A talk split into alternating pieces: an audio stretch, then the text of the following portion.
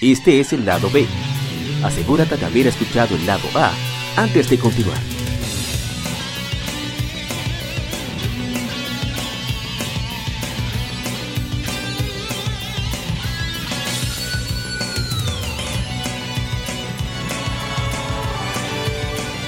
Gamefemérides.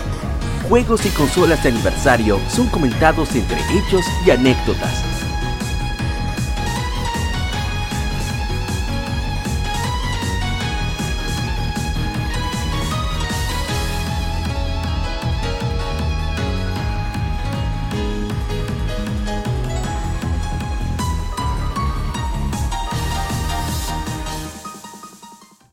Y arrancamos con las skin femérides. Y sí, mi Mario. Y es que estuvo de aniversario en esta semana. El Nintendo 64 que celebra hace 23 años. Es la tercera consola de sobremesa de Nintendo para el mercado internacional. Nombrado así por su CPU de 64 bits. Fue nombrado así por Shigesato Itoi, el creador de Earthbound. Le dijo, pero acá si son, ¿qué es lo que Ultra ni Ultra? Si un Nintendo y es 64, póngale Nintendo 64 y debe ser de disparate. En fin, fue la última consola casera en usar cartuchos como su medio, hasta la séptima consola de Nintendo, Nintendo Switch. Fue sucedido por el Nintendo GameCube en septiembre del 2001. Fue descontinuado a finales del 2003, conocida como, como Project Ultra Reality, de, Fun Machine, la máquina de la diversión, de, apodar. Esa consola, yo no sé, parece que es mi imaginación, pero yo recuerdo que cuando anunciaron este aparato, y sobre todo Super Mario 64, del cual vamos a hablar ahora, yo estoy seguro que eso lo pusieron en televisión. Aquí, a nivel local, hablaron de, Mario 64. Yo no sé si fue en Nuria, no sé si fue el, show del mediodía, no recuerdo. Así que Yo recuerdo que, que fue que en Plaza Lama para Star Fox trajeron hasta una nave. Eh, el 10.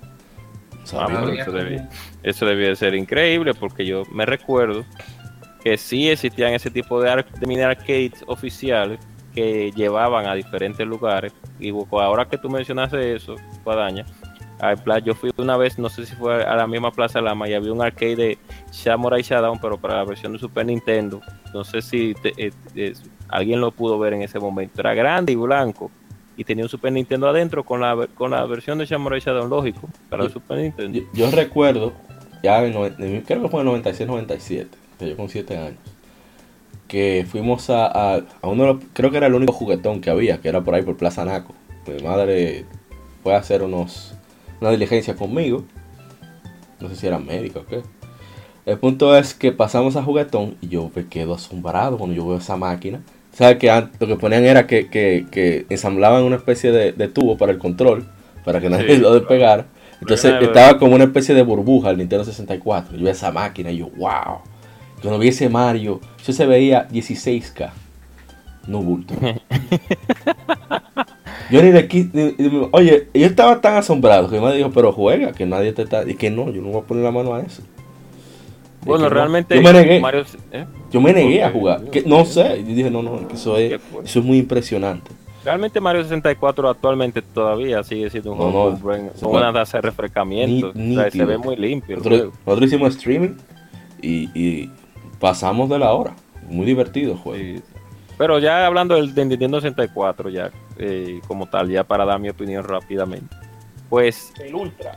Sí, del Ultra ah, eso me, sorprende que aquí casi todo el mundo le dice Ultra. Sí, Ultra porque me imagino que eso fue más por Club Nintendo y por Killer. Bueno, no y aquí se veía, o sea, pregunto, ¿verdad? Porque estamos hablando de una época que apenas, yo estaba aprendiendo a leer. Y, se veía tanto Club Nintendo aquí. Sí, aquí se, se vendían sus Club Nintendo y mucha gente la compraba. Y yo creo que más por eso la gente le comenzó a llamar Ultra 64. ¿Y cuál era el nombre? Club Nintendo. Porque en los arcades de Killer Instinct pues salía el nombre del aparato en su nombre inicial. Oh, ese detalle no lo sabía. Pero no todo el mundo iba a los arcades a jugar, si no eran pocas pues, personas. Cuando el juego, la Instinct decía que tenía la fecha que, iba a salir en el 95, era. Sí. Disponible en 1995, solo en Nintendo Ultra 64. Sí, sí. Increíble con esos audios. Pero bien, entonces, Nintendo luego, entonces, le decidió llamar Nintendo 64. Nega cerito que citara ese perro.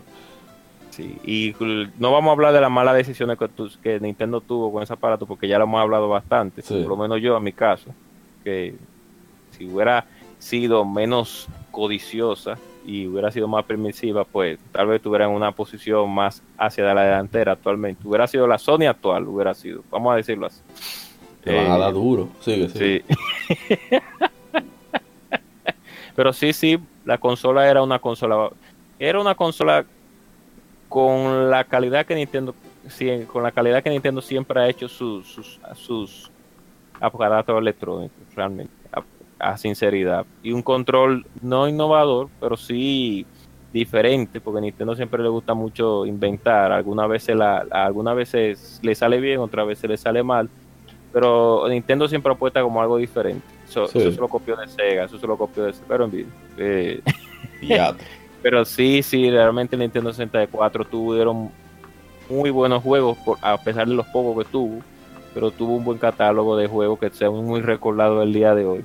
Nadie puede decir y nadie puede eh, hablar mal de esa consola, a pesar de que sabemos que el PlayStation pues llevaba la delantera, pero aún así, aún así, el Nintendo 64 tuvo muchos buenos juegos.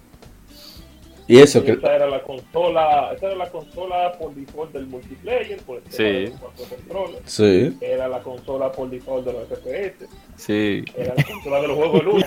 sí, Hey, WCW versus Sonic WO, hasta, hasta yo jugué eso. La Revenge y la World Tour. Salieron su par de clavos como la de, de WWF, sí, como la Dios mío, se me Pero ¿por qué tiene que centrarse? Él dice que no va de las malas decisiones de Nintendo. Entonces ah, ven a acabar los juegos. O la Warring de Son, Yañe, qué malas. habían algunas WWF malas. Pero Fue 64, ¿tú quieres algo peor de ahí? Ay, Dios santo. el único RPG que Voy a hablar de eso ahorita cuando se no, menciona. No, no hay que hablar de eso. Siga, También, también estamos hablando que de ahí, por ejemplo, hablando de los juegos de lucha, eh, ahí fue que la gente de Aki Corporation brillaron. Que luego ellos mismos fueron los que crearon la serie de Young. Todo el que ha jugado de Young, usted está jugando la secuela de la novela. Sí, realmente. Eh, muchos, muchos eh, por parte de Konami estábamos hablando de muchos muchos juegos de, de maquinitas de los juegos de, de, carros.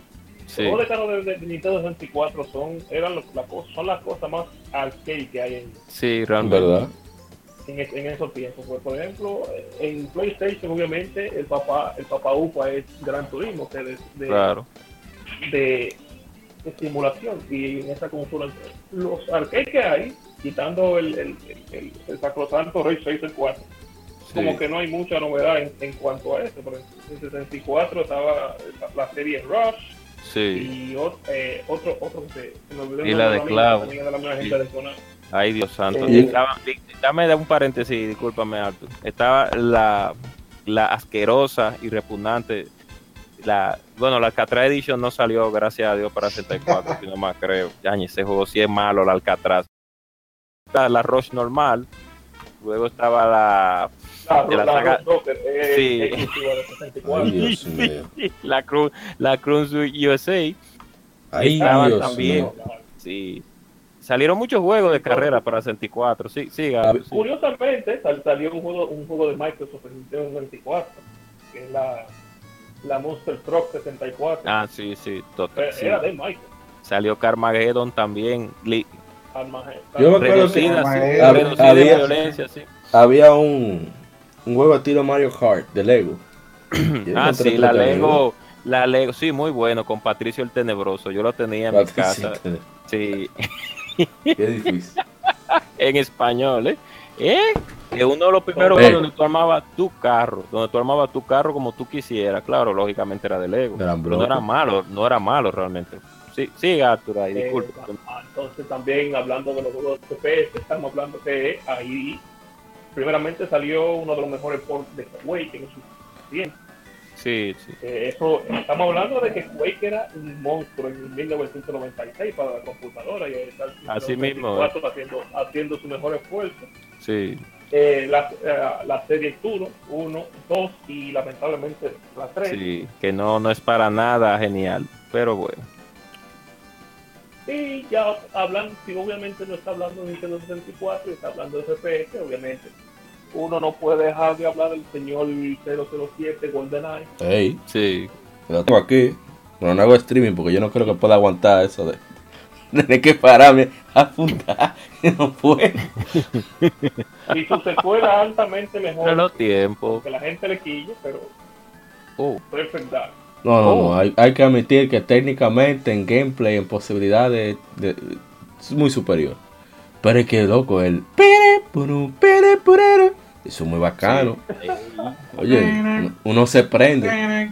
olvidándonos del Lamborghini 64. No, no, no, no, no. no. Olvidándonos del Superman 64. ¿Pero Olvidándonos por qué de que tú haces eso? Ocarina of Time. Conquer.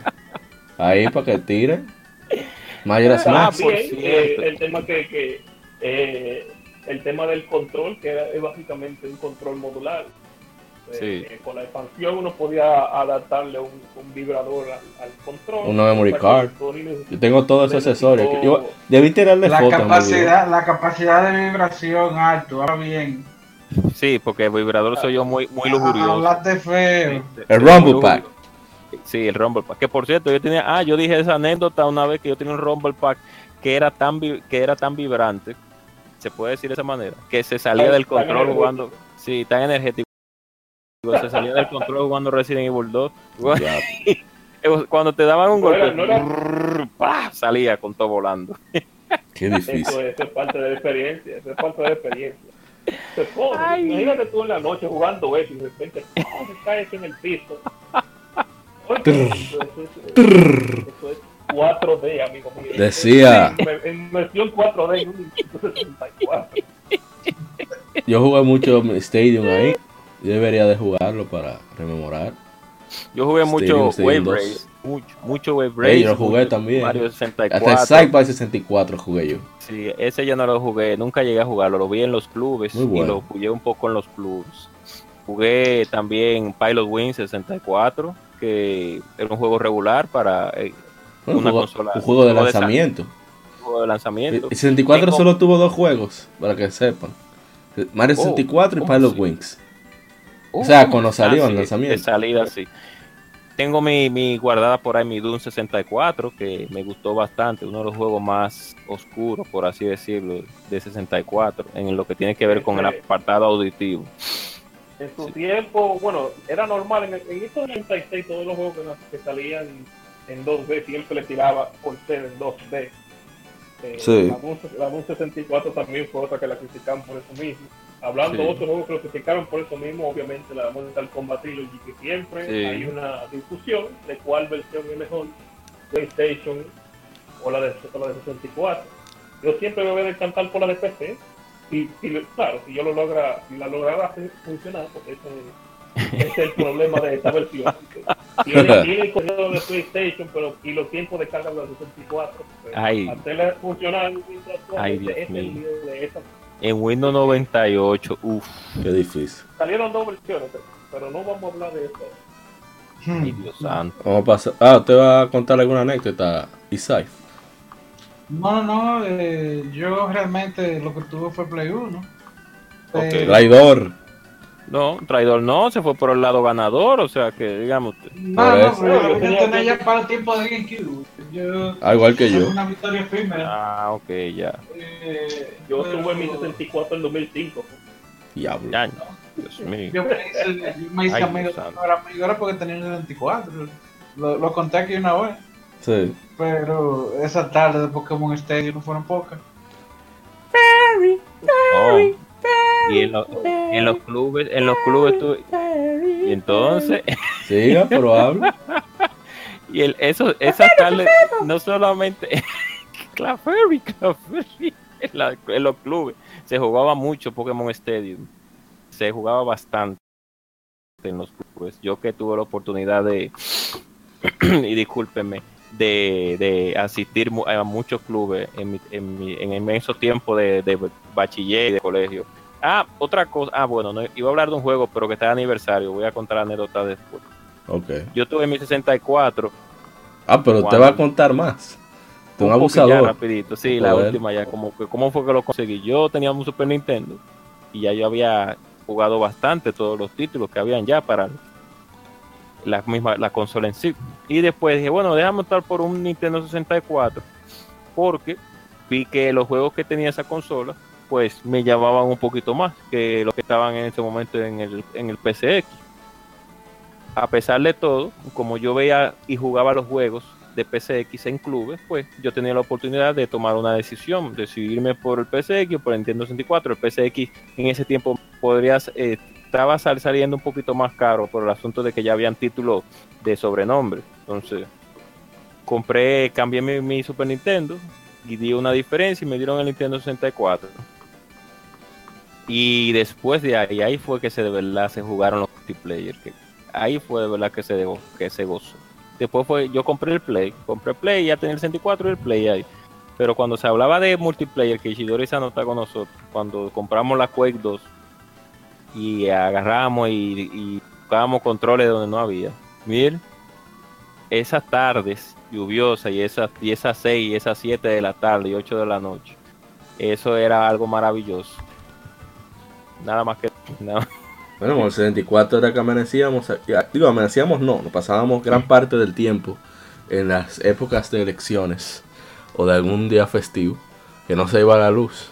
Sacábamos 74 para, en esa época se podía, a la, la terraza, a la marquesina.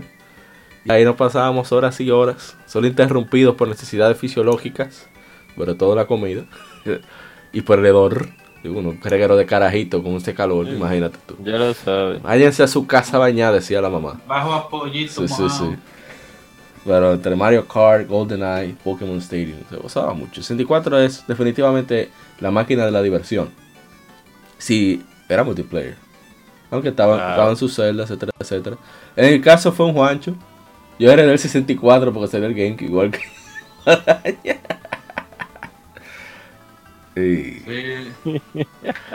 no sé, manito, hay que seguir con muchas cosas. Nosotros estamos, muy sueltos. Eh, hace 23 años se lanza Super Mario 64, el audio que tenemos. Es un juego de aventuras y plataformas desarrollado y publicado por Nintendo para Nintendo 64, obviamente.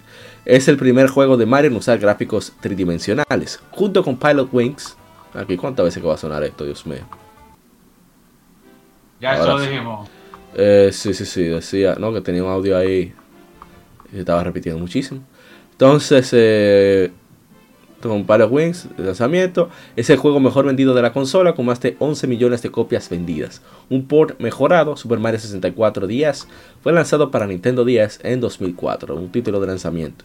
Bastante bueno. Mejorado entre comillas, ¿eh? Mejorado, sí, Mejorado entre comillas. ¿Cómo así? Eh, ¿Cómo así? Jugarlo es incómodo. El gameplay no, no es mejor. Verlo. No, pero tú no juegas en 10. Yo, cuando iba a hacer stream del juego, que lo hicimos por Facebook, me puse a calentar jugando en, 10, yo lo tengo. Lo jugué en 3DS. No está mal, o sea, es incómodo porque hay que presionar un botón para correr y eso, pero se puede, se puede. el, problema, el problema de, del se llama ahora se me olvidó, eh, Dios mío. Eh, de los gráficos de, Play 1 que tú sabes. Ah, el pop-up. Ajá. No, lo tenía, el juego en 64 lo tenía en, Es cierto. En 10. Es verdad, es verdad. Pero eso es un tema para otro día. Bueno, vámonos. ya hablamos mucho de. Esa versión de, de 10. Y el, cambio, el, el cambio artístico que hicieron muchos monstruos también. Ah, eso, no, no, no, no, recuerdo, eso no puedo hablar. Sí, no me, no me gustó algunos cambios que le hicieron realmente, algunos enemigos. Y no me gustó tampoco unos cambios estéticos que le hicieron a, a los personajes principales. Aunque te daba la opción de jugar con Wario, con George y, con Luigi. Y habían unos mundos extras, pero... Era 150 estrellas en lugar de 120. Exacto todavía siento, todavía siento que la versión de 10 como que estuvo limitada aún así, que eh, apartado técnico. No, que no es la, versión definitiva, sino una versión distinta. Una versión portátil. Exacto. Se puede jugar. Se puede jugar. Vamos, yo creo que hablamos mucho de Mario 64 de todas formas ahorita. Así que, ah, con Mario 64 fue que yo conocí a mi hermano Chilo. Él tiene 64 ahí con ese juego. Él decía, vamos a jugar ITV Mario. Y yo, ¿what? Yo. ITV Mario, pero ¿cómo? ¿Que tú hablas? Hasta que lo pone, It's me, Mario. Yo, no relaje. Yo vi por primera vez Mario 64 en un club, fue, y tuve que esperar, no sé si fueron media hora o hora para poder jugar. Realmente ese impacto, bueno, hay un tema de podcast que vendrá por ahí eh, a los que nos escuchan en un tiempo futuro del el impacto que hemos tenido al ver por primera vez una consola de videojuegos. Es, es, es, un tema que viene en algún momento. Sí, sí. Y es, y es cuando tuvo por primera vez una consola de lanzamiento. Tú, al, ver, al ser la primera impresión, tú, tú la sientes, la ves y la sientes muy diferente a como a lo que tú ya estás acostumbrado. O sea, que tú crees que algo ya, wow, algo como, del otro mundo. Y eso sentí yo cuando fui a ese club y vi por primera vez el aparato. Y eh, esa es Super Mario 64 que estábamos viendo hoy. De verdad que fueron buenos recuerdos. Eso fue por un club de los Minas y que no fue el de Bisutel, no, sino fue otro que estaba por. No, pero, ¿Alguien más según anécdota de Mario 64 o nos vamos? Falta mucho. Vámonos de aquí. Sí, sí. No, no, vamos al siguiente. Sí. el siguiente juego. Ay, qué, brusco fue el cambio. Eh, va a ser corto. Trata de llegar de encima 2. Se le hace 10 años. Espero que cuando repare el lente de mi PlayStation 3 poder jugarlo en stream. Support mejorado del juego de Xbox 360. Ninja Gaiden 2, desarrollado por Team Ninja y publicado por Koei Tecmo, en exclusiva para PlayStation 3. Incluye toda la historia original, así como mejoras adicionales y texturas actualizadas a 720p. El juego podría considerarse una secuela espiritual de Ninja Gaiden Sigma, ya que expande la segunda entrega de la misma manera que Sigma expandió respecto al original. Un port para PlayStation Vita titulado Ninja Gaiden Sigma 2 Plus fue lanzado en febrero de 2013. Estoy enfermo con ese juego y la verdad que me encanta. ¿Qué decir? me atrevo, a, lo máximo. No, me atrevo a, ponerme a jugar la Sigma de, de PC Vita pero siento que esos controles van a sufrir realmente. No sé la del stream, pero yo le puedo puedo dar fe de que el normal aguanta, porque yo le di durísimo. Pasé varias veces, dos que dos veces el juego y hice muchas de las misiones secundarias que no, yo tenía fe de que saliera con, aunque sea con co-op eh, LAN, o sea, local, pero lamentablemente no hubo. Yo creo que fue por falta de tiempo, más que otra cosa. Porque ese fue uno de los extras que añadieron en esta versión para PlayStation 3. Es que tú tenías un multijugador cooperativo de hasta dos personas realizando misiones, que era chéverísimo eso. Uno, alguien usaba, podías usarse a, uno de los cuatro personajes: a Hayabusa, a Ayane, la de cabello morado, a Rachel, la rubia, ¿verdad? Ostentosa, y a Momiji, Momiji, que es la, la protege, la protegida de de Hayabusa, que utiliza una Naginata. Así que es bastante chévere, ¿verdad? Las adiciones que, tiene esta versión. Y no sé. Por cierto, yo iba, a comprar el Xbox 360 hasta, hasta que yo no vi este anuncio. Buena parte 2 realmente. Fue bastante buena la parte 2. Yo tengo buenos recuerdos de la Ninja Gaiden principalmente porque el día el día en que yo la compré para el Xbox 360 mismo se me murió el ajo. Mierda. no lo pude jugar por tres horas. Qué y después nunca más. Tus reales luces. Qué fuerte. Fuerte, está muy alto. Eso era, eso era. Ese era el problema de, esa generación. Usted fue un beta tester. Bueno, pasamos al siguiente. O alguien va a decir algo. ¿Tú no lo tienes, Isaac? Eh, no, no. Qué vaya. No tengo más nada que decir. Una buena, muy buena segunda entrega, de verdad que sí. Bueno, vamos al siguiente jueguirijillo. Dele, dele. Qué lento está eso. Ah, ahí me tiraron un comercial para dañarme el audio, pero eso es un, un clásico. Bonito sigur. Ok, ya. Un clásico. El siguiente juego es un RPG, creo que nos adelantamos un poco cómo iba el orden, pero no. A 21 años es lanzado Tales of Destiny, es un RPG originalmente desarrollado por Tenalet Japan, el Wolf Team de Tenalet Japan, y es el segundo juego principal de la serie Tales de Namco, hoy Bandai Namco. Originalmente lanzado para PlayStation, el juego presenta el mismo equipo de desarrollo de su predecesor, Tales of Fantasia, incluyendo a los compositores Moto Sakuraba y Shinji Tamura, con diseño de personajes de Mutsumi Nomata. Sus productores le dieron el nombre característico de género RPG de destino, un menú RPG. Un remake para PlayStation 2 fue lanzado en noviembre del 2006, que es seguido por una versión actualizada llamada Tales of Destiny Director's Cut en enero de 2008, ambos, ambos exclusivos para Japón. El remake también recibió su propio nombre de género de sus productores como RPG llamado, RPG llamado Destino. Un meto y una no RPG. Y qué decir, yo Tales of Destiny yo jugué un poco solamente, no, pude jugar mucho. Pero sí me metí, tengo que ver cómo termina el juego, porque era, no sé, me pareció interesante. Uno es Stan, un espadachín, que la espada, aquí hay espadas que tienen conciencia, por así decirlo. Y se encuentra con otros seres que también están en la conciencia de esas espadas. Y a medida que se desarrolla la historia, está llena de mucho, mucha trama, pero sobre todo tiene mucha comedia. Y es uno de los favoritos de, mucha gente, Tales of Destiny. Lástima que los remake no remakes perdón, no llegaron aquí. Voy a rápido. Eh, Grave of Wayne. Lástima que no está aquí Dark Devil, porque alguien nos cuente. Pero él nos dice, Grave of Wayne.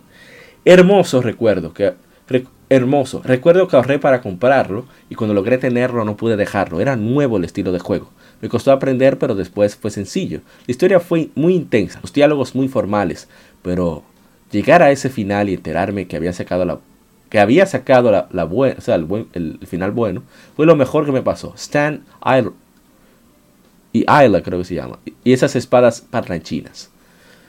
Es muy, realmente es entretenido el juego. Eh, no sé si alguien lo jugó, probó. Sí, sí, es muy, fue muy interesante realmente el Tale of Destiny 1. Muy, muy, muy. Sí, porque le digo uno porque Tale of Destiny 2, que el Tales se of llama, Eternia. Tales of Eternia, pues, en América llegó como Tale of Destiny 2. Pues. Banco, brillante movimiento de, de sí. ustedes saben cómo es. Pero bueno, sí, sí, muy entretenido. Hicieron tratar de copiar de, de Final Fantasy. Claro, porque que todavía existía ese problema en ese tiempo. con el asunto de los juegos. Pero, pues, en fin, es muy entretenido la Telo Destiny 1. De verdad que sí, yo la recomiendo. Puede ser que en estos tiempos no haya envejecido tan bien como las otras, pero pero sí, sí, sí. Bueno, vamos al juego que aquí es donde Bryce se va a despertar y va a hablar como un perro. Y como un perro, no, como un loro. Dígale, dígale. Se trata de un juego que salió hace perdón, hace 22 años, Age of Empires.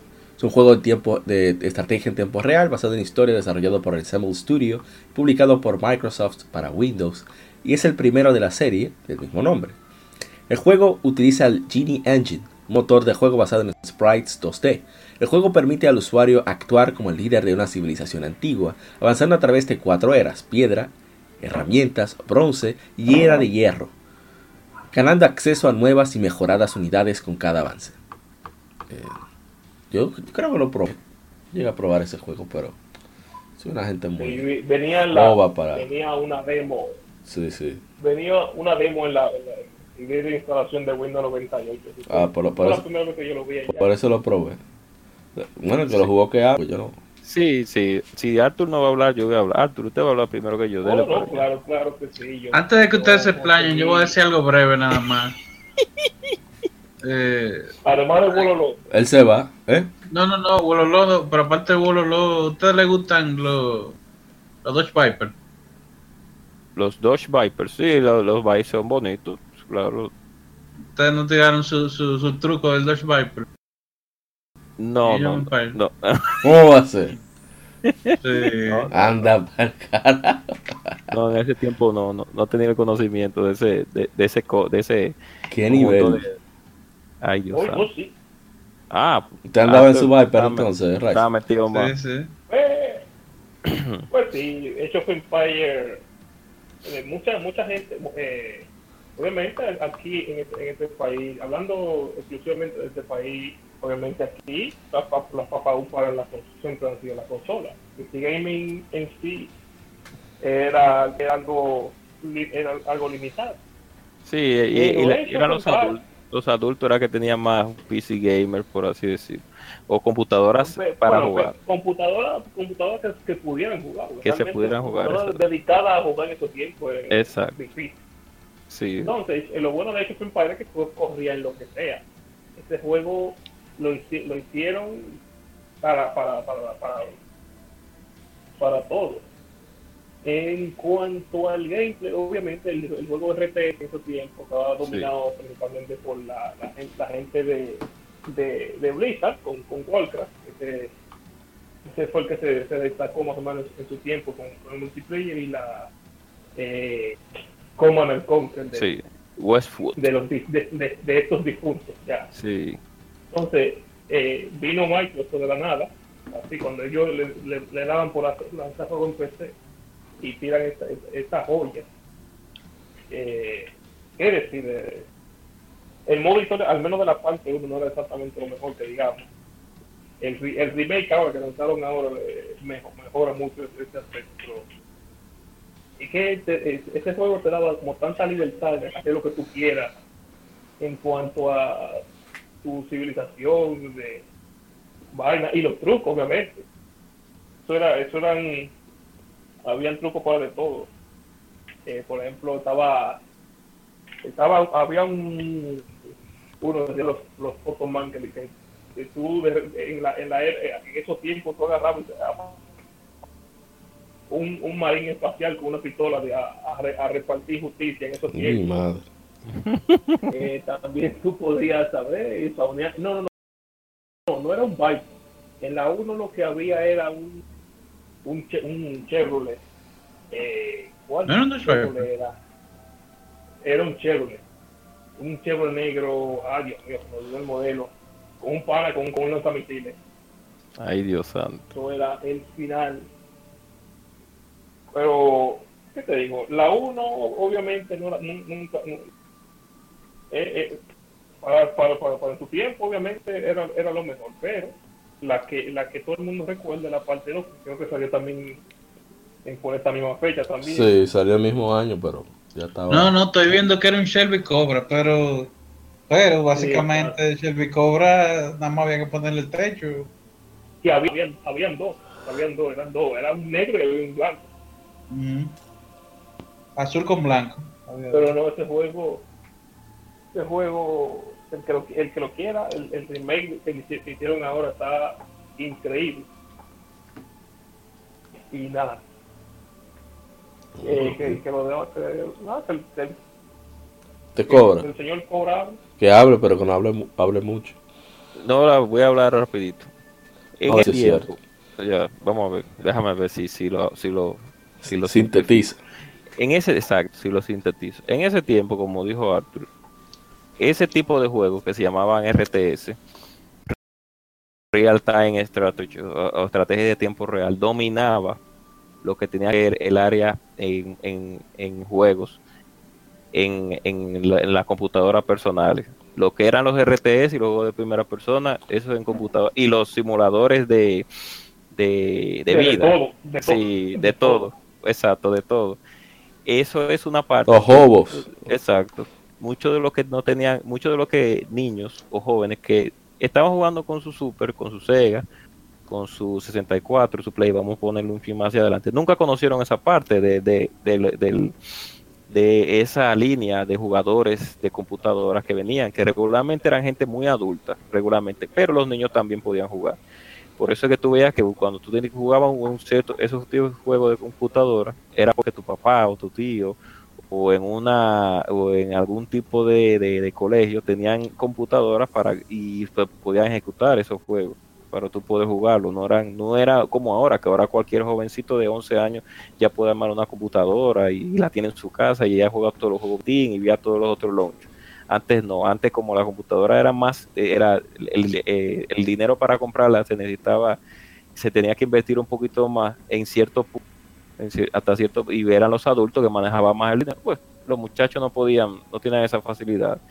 Pero eh, el Age of Empire realmente en lo que tiene que ver con la línea RTS en comparación a, Warcraft y a Command Conquer y, y, a Fallout, que en ese tiempo estaba Fallout bien, la 1, pues realmente marcó una diferencia y yo me recuerdo muchísimo de, de, esa saga porque el sonido principal de los nealdentales que hacían eh, era era este era, un, bastante tranquilizante. Sí lo, lo, viendo tu pueblo crecer y sí, los neandertales decían así, somos vivos. Entonces cuando tú le dabas un... Sí. tú sabes, alto. Entonces cuando tú, cuando tú creabas un, una, una villa o creabas una, algo para construir, sonaba tum, tum, tum, tum, tum, tum. bueno, una De verdad que el género RTS de, de, ojalá se pegara en estos tiempos de nuevo, porque es un buen género, el género RTS, pero que fue olvidado por otros ya tipos de género como es el, el mod. Eh, pero bueno, que casi lo mismo, solo que con otro tipo de estilo.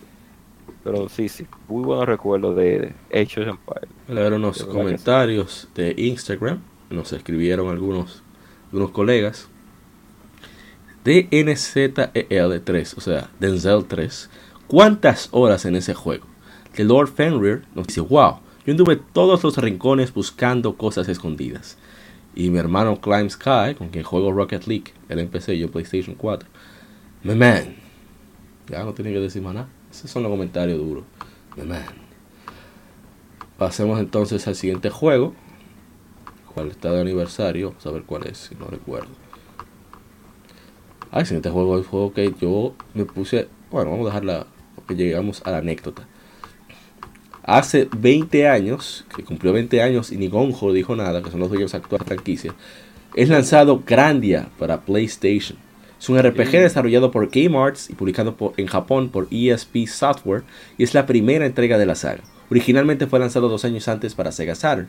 Llega a América gracias a Sony, meses después, y el año siguiente en Europa por Ubisoft. Ubisoft cuando trabajaba, con la gente seria. Sí. Hmm. Bueno, ¿qué decir de Grandia? Ahora mismo Grandia está disponible para Nintendo Switch. Eh, no sé si está la segunda parte ya, pero la primera parte está disponible. Un, remaster en HD. Es un juego muy bueno. O sea, es un RPG bien ligero al inicio, o sea, la, la trama, cómo son los personajes, pero se van enriqueciendo a medida que pasa el tiempo. Y solo hablando con los personajes te pueden ir horas y horas. O sea, no es obligatorio, eso es lo bueno. No tiene tanto diálogo como los juegos de Falcon. Pero entre batallas, explorar, etcétera, uno se entretiene mucho.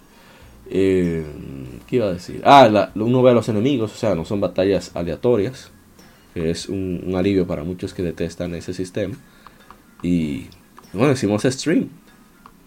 creo que la semana pasada, sí. Y fue, dos horas se fueron. y ni me di cuenta. qué bueno, bueno, el grande a uno. Sí, tiene, tiene mucho ritmo. Y es, como tiene esa ligereza, como que, ah, mira, este va a ir a andar a, al parque. Llame para ver qué hay en el parque. Se arma un lío en el parque. es muy chévere eso, me encanta. Y después tiene que ir a su casa a cenar. Ah. Y le dan super cosones por llegar tarde. Una de las pocas, una de las RPG más, más eso, infravaloradas que salieron para el PCX fueron esas. Así pues.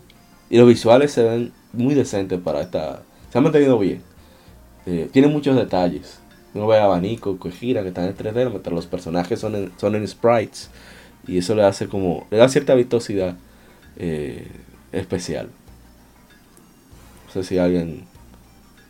No, no, yo dije ya. Yo dije lo que tenía que decir. el, que pueda. El ustedes, que, pueda ustedes que tienen Switch, señor Rising y, y, y, Guadaña. El señor Guadaña, si lo ven en oferta. Sí, que le den una oportunidad.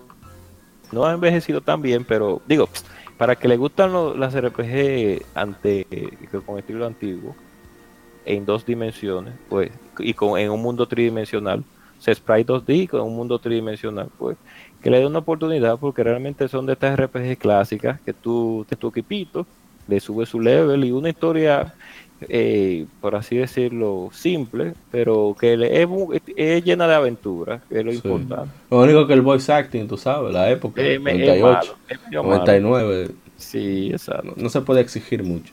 Sí, realmente. Hay un comentario que es Pregunta, ¿ah? ¿hubo una gran día que salió para Dreamcast? Sí, la 2. Sí, sí, la 2. Que es, ese es el cenit de... Sí. De grande. Pues yo creo, yo creo que, que yo jugué grande y chiquito entonces. Ah, pero bien criado el hombre. Mierda. Envidia infinita.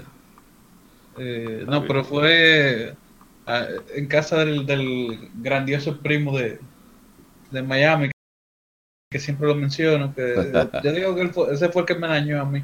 Pero nada, eh, siempre, no, siempre tenía la última consola, el último aparato. Ey, dando asco con tu Game Boy. Sí. Sí, no, definitivamente. Pero sí, sí, sí. Entonces, ahora me acuerdo, eh, no, eh, definitivamente hay que hacerlo, pero ya, ya que me lo acordaste que está para Switch, vamos a ver cuando. La colección, eh, eh, son dos mundos. Exacto. Sí. el audio te va a encantar, eso te, te, lo aseguro. Solo con el audio, ese hombre es Noriyuki Iwadare, el maestro Iwadare. Hay que darle su. La gente habla de. O sea, no es que sea mejor, pero que la gente solo habla de Kondo, de, de ay Dios, del de Chrono Trigger y Chrono Cross. De Nobu, de Nobu. O de Matsu, de Final Fantasy, de Yasunori Mitsu, de Chrono Trigger, Chrono Cross, Xenogears, etc. Pero Iwadare tiene lo suyo. Sí, Cuando ese hombre dice, te voy a, te voy a poner a, a, en, en, amargue como la bachata, te ponen amargue. ese hombre nos relaja. Y bueno, sobre todo la parte 2. Continuando, otro juego de aniversario. Siguiente, lástima que no está el señor Karma aquí. Es el, el, abandero de, este desarrollador. Se trata de. siempre hablamos de ese juego. The Mischief Makers, que salió hace 22 años. Es un juego de plataformas 2D desarrollado por Treasure. Publicado por Enix, hoy Square Enix. Y Nintendo para Nintendo 64. parece un trabajo en conjunto. Eh, probablemente la propiedad sea de, de. Eh, el jugador asume el rol de Marina, una criada robótica quien se lanza a rescatar a su creador de las garras del emperador del planeta Clancer. El gameplay envuelve en, tomar a los enemigos, agarrarlos, sacudirlos y lanzarlos. O sea, tanto a los enemigos como lo que ellos lanzan, así como objetos que haya. 5 mundos y 52 niveles. Y el juego es presentado en 2.5D. Juego se ve bastante decente todavía hoy. Porque es un mundo 3D con... era ACM, Advanced Computer Modeling, que estaban hechos los personajes, yo no me acuerdo. Eh, sí, era, sí, era ese ACM, sí, era medio ACM. Sí, pero se ve bien todavía hoy. se ve decente. sí, sí, se ve, se ve todavía muy bien para su tiempo. Esa, el, ese juego. Yo lo jugué bastante y se llegó a sacar el final no me recuerdo el si completo lo sacamos, sí, porque hay que juntar una gema para tú sacar el final. Si tú no encuentras la gema, pues no ves el final completo y es el reto que tiene el juego.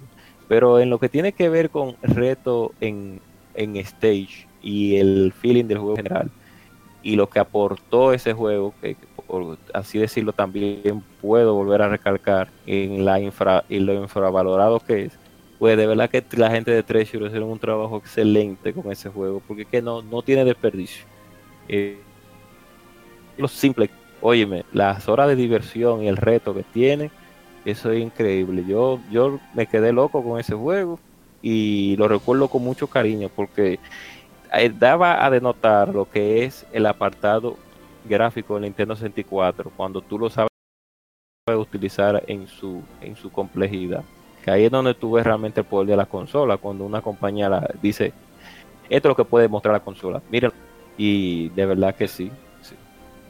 Treasure, yo realmente Mission Makers no la me pero Treasure son unos developers recomendados porque generalmente yo yo realmente es la Gunstar la que he jugado Gunstar y yo, yo lo, tengo en PlayStation 3 para jugar online pero a Treasure uno le suelta cualquier juego bien, o sea que yo ciegamente los Falcons de los juegos de tiro.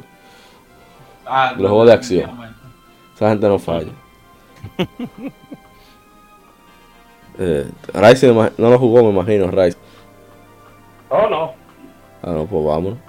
Vamos con el siguiente. Aquí, aquí y yo me voy a llenar de, de algo de, de veneno. Es, es justo. Voy a tratar de no hablar mucho. Verificar primero si no hay comentarios de, no, no hay comentarios de Mission Makers. Que recuerdo, oh, pero el audio se detuvo. Ahora sí. Continuamos con el siguiente juego que cumple 12 años. The Legend of Zelda Tom Hourglass.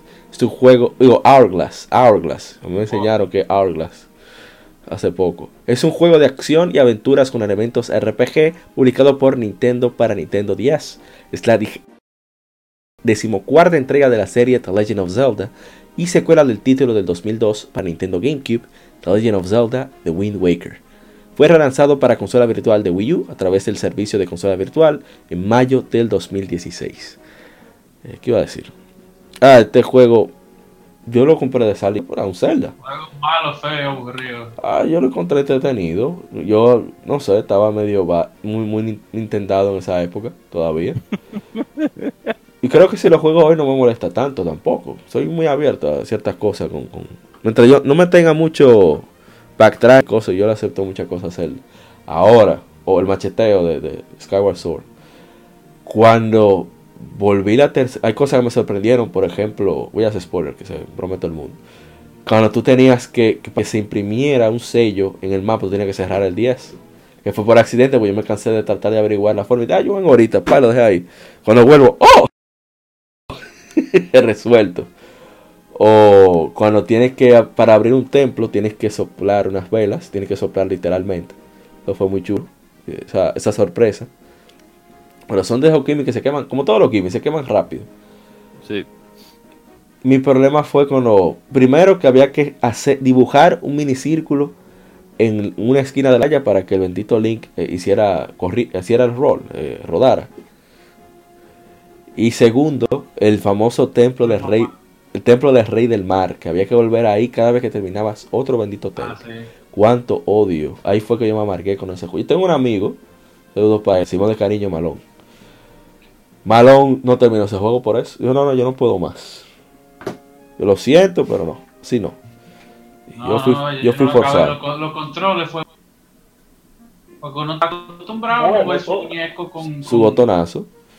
Hay una versión hay, una versión por ahí. Modificada, puedo decir modificada, eso no, no es. Que adapta lo con usted puede jugar todo lo que tenga que ver con, con movimiento del se puede hacer con, la, con los botones. Hay un par de combinaciones, por ejemplo, para hacer el, el, el, círculo, tal cosa, pero todo está excelente. Está para las dos celdas DBS, está el mismo Phantom Heartless y Spirit Tracks. A mí me gusta Spirit Tracks. recomendado si usted no quiere estar con tanta con tanta toqueteo en el, aparato. Eh, pero ¿por qué tú tienes que primero dice vibrador? Ay, Dios Ahora toqueteo. Dime. Estimulación. ¿Cuál es el problema? No, no usar la pantalla táctil. Ah, ok. Estimularse con la pantalla táctil. Va a, seguir. Ah, no, una vaina ya es que tú tengas la mente mala. No, pero, ajá. Internet. Estamos hablando de un juego de Internet. Ay, Dios De tocar la pantalla. Un saludo a, tu amigo Luis Manuel Franjul de, de Hard Fantasy que compartió la publicación de, de Phantom Hourglass. Bueno, vamos a continuar con el siguiente. Yo creo que ya suficiente veneno para el pobre Zelda. Ay, Dios mío. Siguiente juego es Castlevania Symphony of the Nights. Que ¿Qué hay que decir Se le hace 20, cumplió 22 años. Es un RPG de, no es un RPG, pero es un juego de acción, aventura y plataformas con elementos RPG, desarrollado y publicado por Konami para PlayStation. Fue dirigido y producido por Toru Hagihara, con Koji Igarashi como director asistente. Es la secuela directa de Castlevania Dracula X, Round of Blood, sucediendo cuatro años después. Presenta su, al hijo Dampir de Drácula, Alucard, como protagonista, levantándose de su sueño para explorar el castillo de Drácula, el cual ha reaparecido después de que apareciera Richard Belmont. Marca un cambio de juegos anteriores en la serie, introduciendo exploración y diseño de niveles no lineal y elementos RPG. Voy a hacer, eh, no una lista personal, sino el, canal que hablé en el lado A, no sé si fue en el vicio semanal o fue en la introducción, bueno, de Classic Gaming Quarterly, que él está hablando de que él era fanboy de Final Fantasy VII pero fanboy, enfermo. O sea, que hablaba mal de Final Fantasy VII llevaba una trompa. Entonces, eh, en una revista, creo que fue en, PlayStation Magazine, en Estados Unidos, publicaron los 120, qué sé yo, mejores juegos de PlayStation en el año 98 ya. Y, cuando él vio que Final Fantasy VII estaba en segundo lugar, ya tú sabes, ¿cómo? Pero se está moviendo loco. El primero estaba Castlevania eh, Symphony of the Nights. No, pero acá, está loca esta gente, ¿cómo es posible? Pero son unos disparatosos. Hasta que lo probó, ah, anda, para el carajo. En el 2000 le prestaron el juego. Ese hombre eh, amaneció jugando a. Y que, ah, no, no, no, pero ese juego merecía estar ahí. Definitivamente. Bueno, ahora sí que voy a contar. No, man, esto está la misma de siempre. A mí me gustaba Castlevania. Yo lo iba a probar en NES. No puedo decir que lo terminé. No lo pude entender tan fácil como Ninja Gaiden cuando tenía esa edad. Ninja Gaiden lo encontré más fácil. Era más ir para la derecha y ya. Entonces, eh, veo que Castlevania. Lo, lo, lo, consigo, ¿verdad? No tenía solamente acceso a Club Nintendo, no, tenía, por lo menos yo no tenía contacto con ninguna otra, otra publicación. Hablando del año 2000 por ahí. Cuando yo pongo eso, que me toca el, nivel de, Richter, y con ese audio dije, no, pero ¿y qué es esto? Dios mío. Fue como que me entraron unos hisopos por las orejas, me, sacaron todas las cerillas que yo tenía. no, no, una cosa, Dios mío, pero ¿y qué es esto? No, no, no, no, no, pero esto es increíble, esto es otra cosa. Y, después de ahí, enamorado, después de ahí con, con Castlevania. Y bueno, voy a leer los comentarios antes de que ustedes tengan anécdotas. Nuestro hermano Roger Paniagua, también amigo de, de, de Rising. Anda que carajo, se fue, se fue esto. No puede ser, perdí los comentarios. Vamos a esperar a que carguen de nuevo, qué cosa. Bueno, voy a, ver en Instagram que hay unos cuantos. Eh, nuestro hermano Mixador, que, que Rising y, y e lo conocen, nos dice: el mejor juego, la mejor saga. Ya no digo oh, más nada. Oye. Nos dice un juegazo. Lord Fenrir nos dice uno de los mejores juegos de todos los tiempos. Sí mismo. Ya no más nada. Voy a buscar rápidamente el, los comentarios de Facebook. Fue que por estar asegurándome de tenerlos ahí, se me pasaron un poco. Bueno, vayan contando lo que Llego. Oh, simplemente. Ah, igual iba a decir, ibas a decir algo. No, yo la probé tarde. Eh, cuando salió en PSP. ¿Y qué tal la experiencia? No, ustedes supieron que. Yo eso era en el colegio, que ya de por sí. Uno no, no atendía mucho a clase. Ay, Dios mío. el hombre tenía su, su mochila ahí no, en bachillerato ya estábamos a la clara. En segundo era, en tercero. Había una la tipa le daba dos pitos. y, hubo un genio que se inventó que los pies tienen una cámara y que era para tomarnos fotos para la promoción en la vaina. Ay, Dios mío. Óyeme. La cámara ahí. El, maestro, pero el asunto es que, muchacho, se jugó un Medal of Honor, pero yo eh, como me harté de Medal of Honor primero, después que agarré a Castlevania, no jugué más nada. yes. yes. De verdad que Castlevania Sinfonía de la Noche es un excelente juego. A mí siempre me gusta hablar sobre la atmósfera que tiene el juego porque se supone que estamos hablando de una leyenda de cuentos de terror prácticamente. Eso, es lo que tiene que ver con el conde Drácula y su séquito. Entonces, eh, Iga, y no me recuerdo del otro, de la otra persona que lo ayudó. El equipo, el equipo. Sí, el equipo de Iga, Iga, además de Michiro Yaman, que tenemos que mencionar la ah, obligatoriamente.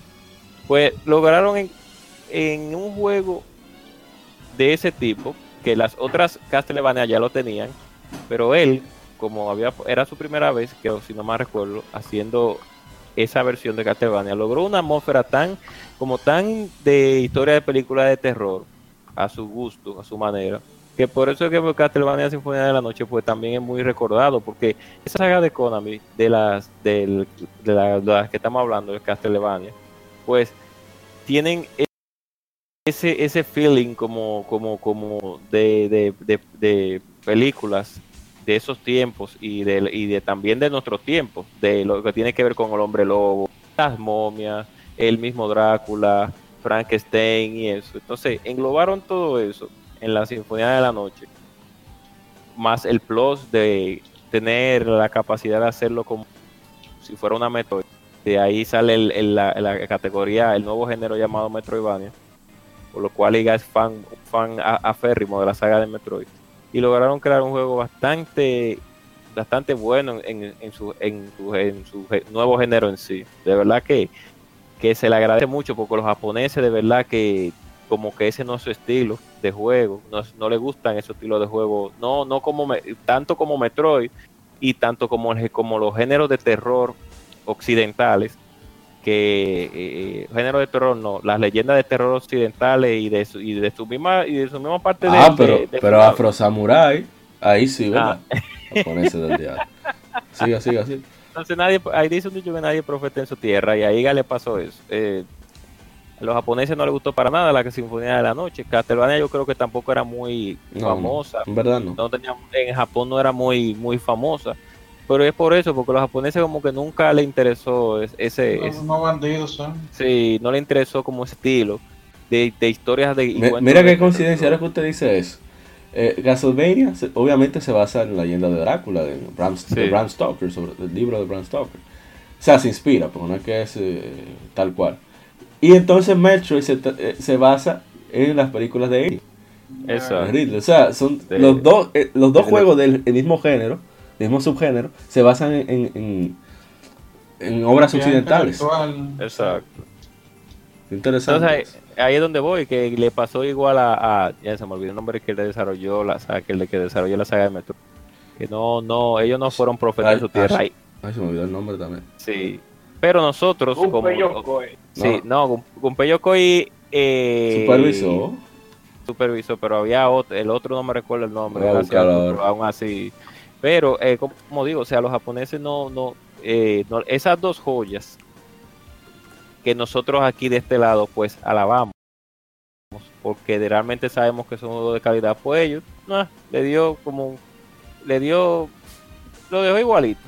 Ahora si fuera de una un personaje de anime saltando y tirando besitos y florecitas seguro es un éxito eh, saltando un, o un simulador de citas mucho, mucho veneno extraño usted Yoshio Sakamoto se llama sí exacto ese mismo. Un japonés con cabello rizo.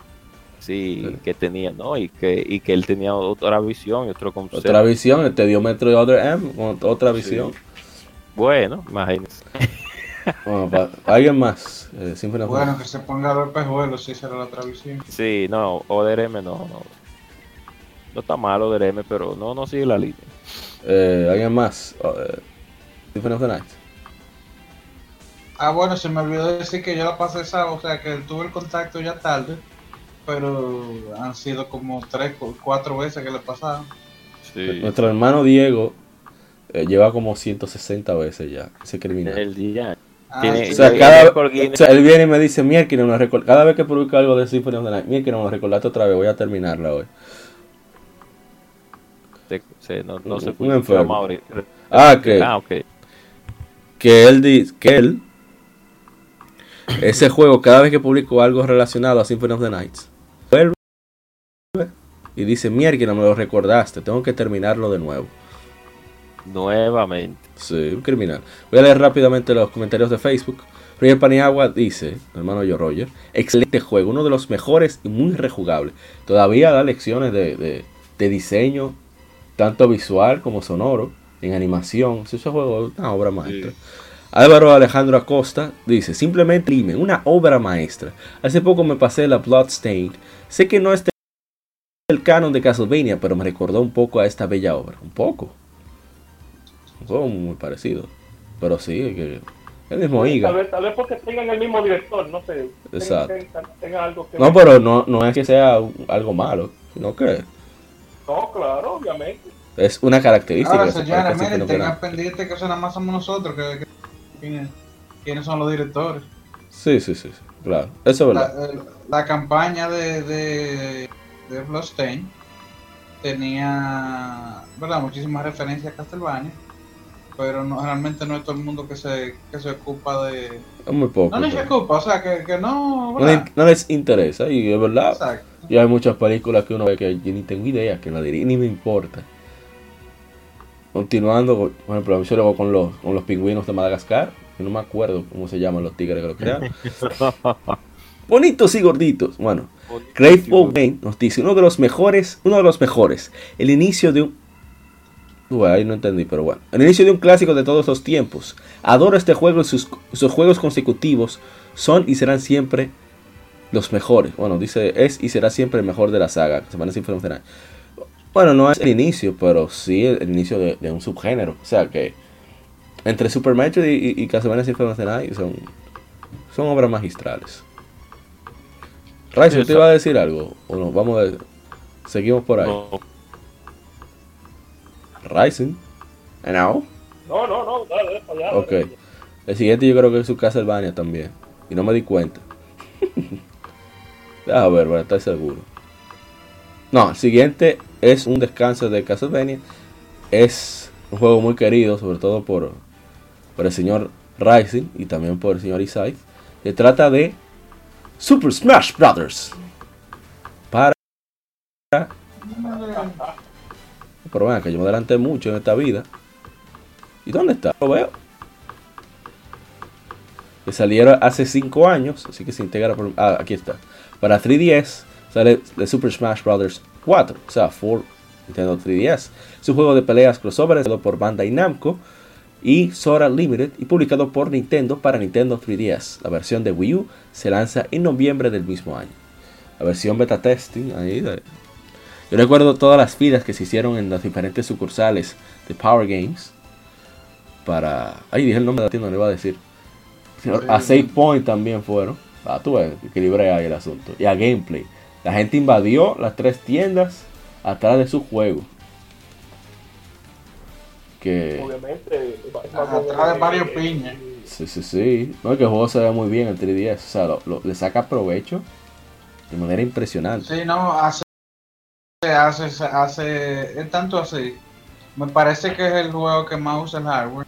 Sí sí. Y, y uno no puede usar el, el, o me equivoco sí no no en, eso iba a decir carga tanto a, a la consola que cuando le das a home para, para quitar el juego se te resetea por completo si no es un Neo 3DS o Neo 3DS XL. Sí, porque usa, este es uno de los juegos que usa la RAM del sistema también, además de la RAM dedicada al juego. Entonces, si quieres RAM del sistema, para, se va con todo. Sí. Este y, por ejemplo, la Monster Hunter también así. Pero un juego muy bueno. Que fue ahí como que comenzaron a hablar de. a tratar de equilibrar el juego. Como estaba. ese, aprovechando los parches. Y Bandai Namco que estaba involucrado. Intentaron, ajá, sí, sí, ya hablado mucho, sigue, sigue.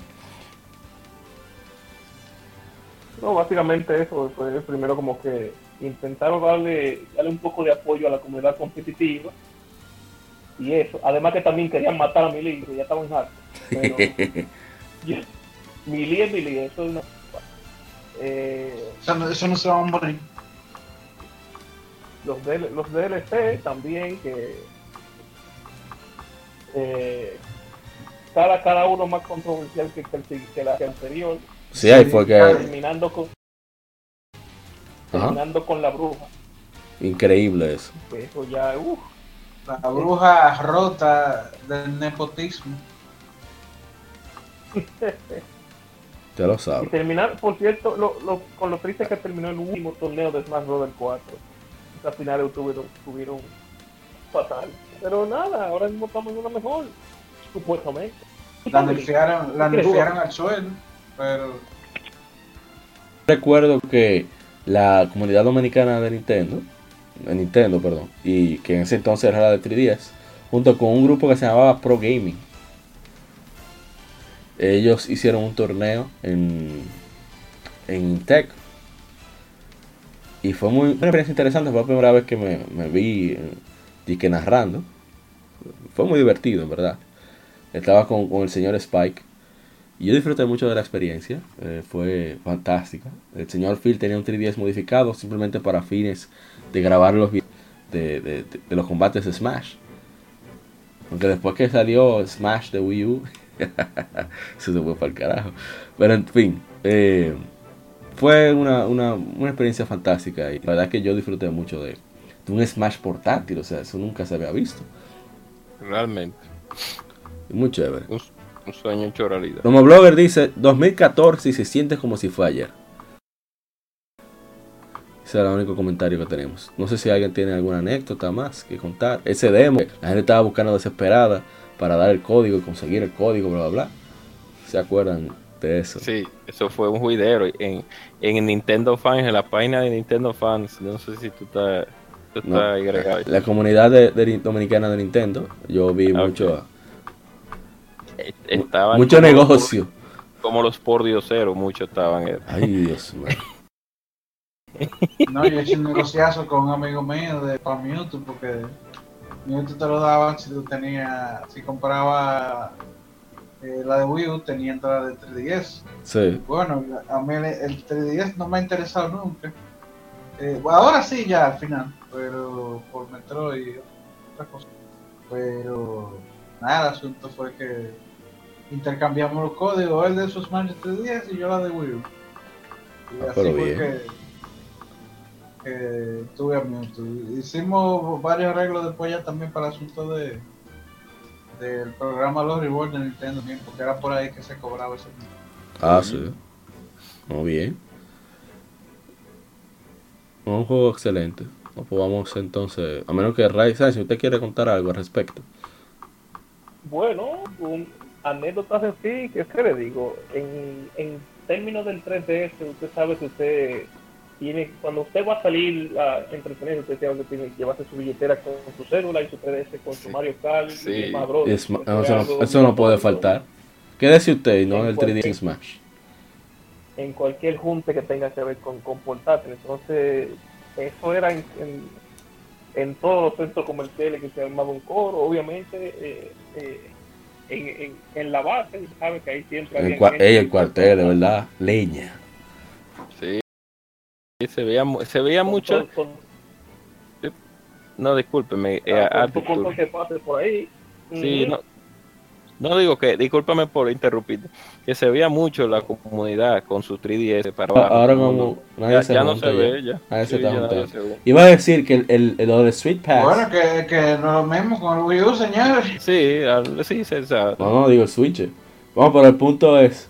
El Switch, que, había, que había un Cuando se usaba el, Street Pass del Nintendo 3DS, uno, había como, ¿cómo se llamaba eso? Un tazo, yo no sé. Esa vainita, yo digo que un tazo.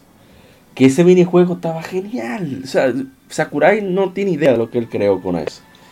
O sea, yo a veces me ponía a buscar, a dar vueltas, buscando gente para Street Pass. Y era para jugar ese minijuego. Que era opcional y era exclusivo de la versión de 3DS. La verdad que es muy chévere. Sí. Y bueno, ya vamos a pasar al siguiente porque si no, faltan unos cuantos. Sí. Viene otro Castlevania. No voy a hablar mucho, normalmente voy a hablar de cómo lo conseguí, pero hay que básico. Hace 14 años llega a América Castlevania Dawn of Sorrow. Es un juego de acción y aventura con elementos RPG desarrollado por Konami. Es parte de la serie Castlevania y es el primero en lanzarse para Nintendo 10. Es la secuela de Castlevania Area of Sorrow para Game Boy Advance e incorpora muchos elementos del mismo. Dawn of Sorrow fue, exitoso, con más de 15.000 copias vendidas en su primera semana en Japón y 164.000 en Estados Unidos durante los tres primeros meses de su lanzamiento. O sea, ahí se nota ya la, diferencia que hay del aprecio por, la saga entre América y, Japón. Miguel Crow nos dice, está muy bueno, uno de los Castlevania que más me gustaron. Deja ver si hay algún comentario en Ozzy, en, en Instagram. Nos dice nuestro amigo Tóxico, Toxic Sketch, donde sube sus dibujos. ¡Qué juegazo! The Lord Ferry nos dice, tremendo juego, me encantó. necesitamos más como ese Castlevania y el segundo de, días. Eh, iba a decir que este juego yo lo vi en oferta en Carrefour, por aquí en kilómetro 9. Ok.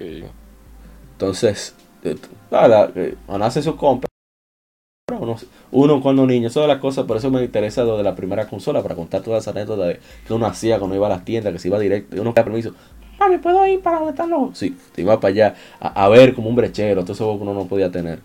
Pero en fin. Eh, y vi esa Castlevania y costaban mil pesos nueva en su caja. Era, ah, pero mucho dinero sobre todo en esa época. Sí, pero tomando en cuenta que ya estaba rampante. Estamos hablando de 2000, no, no de 2005, 2007 por ahí. 2007, 2008. Que estaba rampante la, la piratería. Conseguir juegos originales se dificultaba más aquí.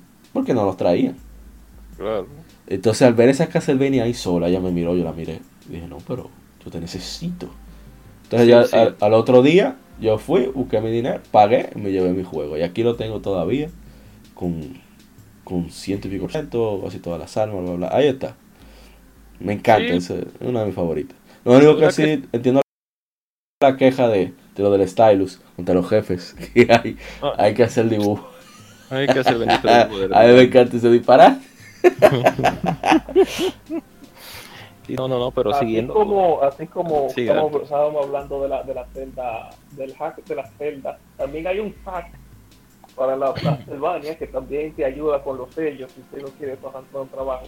Aunque en, en, en sí, que cada, Castel, cada Castlevania del, DS, cada una se pone a, son como tres juegos muy diferentes uno de otro y se ponen se pusieron mucho a, tratar de renovar la fórmula de, de Castlevania, de Metroidvania. Por ejemplo, en, cuando las que salieron en Game Boy Advance eran tres intentos de tratar de hacer la mejor la, mejor copia de la de las símfonas de Night posible.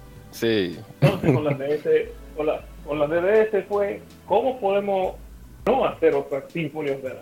Pero por ejemplo con la Area of Sorrow ya lo lograron lo más que se podía hacer en Game Boy. Entonces con, con el, la Down of fue como era uno de los primeros juegos de DS, más o menos, se sabe que el gimmick de usar la pantalla táctil. Eso, era obligatorio. Usted le daban el SDK y tenía que firmar un contrato. Debe usar el maldito stylus. entonces, habían partes que uno, no tenía que usar la pantalla táctil, por ejemplo, para eliminar unos bloques de hielo. Eh, los famosos sellos que todo, que todo el mundo tiene una opinión sobre ellos. Eh, y par de cositas más por ahí, pero en, en sí ese, eh, se, se, nota más el, el, la evolución gráfica del, del Game Boy Advance al, al DS este juego. Sí. eh, el sprite de, principalmente el, sprite de Soma, que tú, tú, puedes notar el, el, tamaño y la evolución de detalle que tiene de, de una portátil a la otra.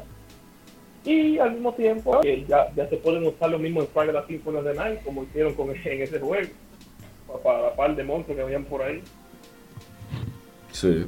Bueno, Castlevania, Castlevania va a salir para Play 18 y va usando el mismo sprite de los esqueletos. Y nadie se va a quejar. De los Jack of Bones. Nada más nada más la gente cobra se va a quejar yo, ah, tú sabes que, usted sabe que sí, señor. No, pero de verdad que la Castlevania DS, de Adam Solo, fue, como dijo Arthur, una nueva experiencia porque ya se alejó un poquito de lo que era intentar igualar la Sinfonía de la Noche, más bien tomó su, su propio estilo. Y de verdad que sí, que esa trilogía, no, trilogía, no. sí, de 10, el 3, el 3. Sí. te, te, dejan con buen sabor de boca. Y la Castlevania Dawn Zorro, a pesar de que es una continuación de la de, de la de Game Boy Advance, pues mantiene esa línea de calidad y uno se sorprendía bastante con ese juego cuando lo vio por primera vez porque uno vio el salto gráfico. lo, siento que se está acotando. Si usted se duerme no lo voy a despertar. No, no, no, no, Me puse un poco ronco, pero no, no. Yo creo que estoy hablando un bajito, pero el salto de verdad que sí. Fue, fue bueno, a pesar de que en ese tiempo era el Nintendo 10 todavía no tenía esa, esa forma tan tan cuadrada y tan, tan control de NES. Sí, y tan y y cómo se debería, cómo se tendría que decir, tan, tan no light como tan gordo, dígalo, gordo. Poco, sí, poco ergonómica y rústica del 10, ¿no? Nada más que decir. ¿Alguien más? Nos vamos al siguiente. Ah, bueno, nadie. Ah, siguiente juego. Siguiente juego yo no voy a hablar nada porque yo Solamente lo vi y dije, no voy a jugar esa vaina. Así que puedes rodar durísimo. Con Final Fantasy 6 ahí, la 3, pues yo voy a jugar eso. Se trata de un juego que salió hace 27 años. Se trata de Final Fantasy Mystic Quest. Lanzado como Mystic Quest Legend en Europa y como Final Fantasy USA Mystic Quest en Japón. Para el Super Nintendo, el cual fue lanzado como spin-off de la popular serie de Square Enix, bueno, Square en esa época, Final Fantasy. Mystic Quest fue mercadeado como un RPG simplificado diseñado para jugador que inicia en el género, en un intento de ampliar el gusto por el género. La representación del juego y el sistema de batalla es muy similar a la, de la serie, al de la serie principal, pero difiere en inclusión de acción, de elementos de acción y aventura.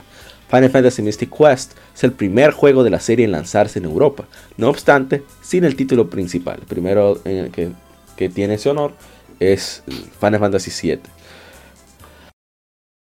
Así que, ah, debe para allá. Oh, yo dije que iba a tirar un venenito. Claro. su veneno como su nombre, como su nombre no, como su eslogan indica, ese, juego pues fue hecho para Squaresoft o Square en ese tiempo intentar hacer que el, mercado occidental pues sintiera más amor por las RPGs japonesas que a pesar de que teníamos Final Fantasy 2, Final Fantasy 3, Chrono Trigger, etcétera, etcétera, etcétera, aún así habían el mercado de RPG era medio nicho para la época del Super Nintendo. Todavía eh, se tenían que se tenía que forzar mucho el mingo para que hubieran buenas ventas de este lado, a pesar de todo, sea como sea. Eh, con Final Fantasy VII, por suerte, eso lo cambió. Final Fantasy VII fue el, que hizo el salto de el salto en la manera de pensar del occidental en cuanto a la RPG japonesa. Eh, dígase el, el jugador, el, el casual, que el casual se adentrara al mundo de las RPG y eso es lo que quería Square con la Mystic Quest. Lamentablemente el juego es tan mediocre que no da gusto, no, ningún, ninguna persona con gustos Diablo, en lo que tiene que ver con jugar yo, me voy de aquí,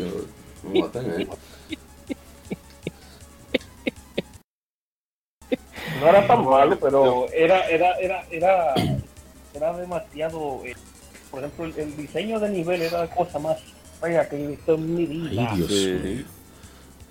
Sistema de batalla mediocre. Digo, aburrido la palabra.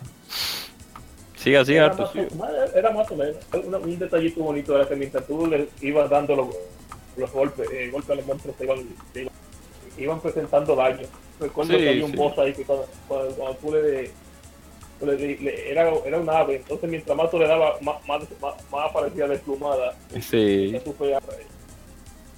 Pero, ¿qué te digo? Es un juego que si usted puede, jueguelo y así aguante, eliminen, pero no, no espere mucho de él.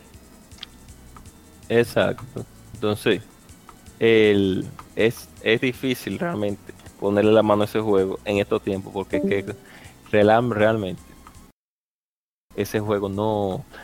Cuando salió era difícil meterle el diente. Imagínense ahora. Eh, por no tanto el asunto de la simpleza del sistema de batalla y de la historia, sino más bien que fue como un, cacharro, un cacharro, un cacharro, un, cacharro no.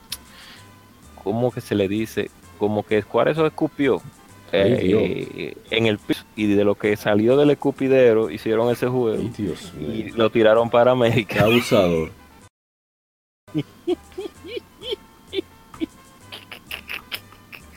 No, eso fue. Eso es. No, no, no, no tanto. Eso es una papa que dejaron ahí que cogiera asándose y se pasó y no tiene, está sin sabor. fue difícil, de Una roba ahí apatado. En mi tiempo fue difícil. vamos al, al siguiente juego. Ay, Dios. Sí, que quedan, quedan, yo te dije que quedaban mucho. Sí, no quedan tanto, ya casi estamos terminando. El siguiente juego es uno que, mucha gente, lástima que se fue de Guadaña. Hace 10 años, mira que, Sony debió pronunciarse al respecto, bueno, From Software y no lo he visto. Salía hace 10 años Demon Soul, un RPG de acción desarrollado por From Software para PlayStation 3. En Japón fue publicado por Sony, pero en América se encargó Atlus USA. En Europa fue Bandai Namco en 2010, un año después. Fue la primera entrega de la serie Souls, creado por el director Hidetaka Miyazaki y producido bajo supervisión de Sony Interactive Entertainment Japan Studio. Lástima que no está aquí el señor eh, Ishidori. Una verdadera lástima. Sí, una verdadera lástima. Hubiera hablado bastante. Eh, déjame ver si tengo comentarios. Eh, no, no tengo. Déjame ver en Facebook. No, tampoco. Puedo decir, este juego yo lo, no lo probé en su época. Pero sí pude, ¿cómo decirlo? Pude probarlo porque lo dieron en el Plus, en, una cuenta de... Un amigo y yo compartimos nuestras cuentas. PlayStation 3 no, no, requiere de conexión online para que la cuenta esté permanente. Puede estar hasta, en dos PlayStation 3. Entonces, yo descargo el juego. Duré como unas 3, 4, 5 horas. No me gustó mucho la velocidad. Pero sí disfruté como esa... Que el juego alimenta mucho la curiosidad. Lo único que te dan tu golpe durísimo. No obstante a esto, el juego tiene una ambientación y un nivel que realmente se nota el, cariño que tienen por, por videojuegos de, de Front Software. Y ya que puedo dar, puedo hablar más de ahí. Ah, sí, tengo que hacer un cuento.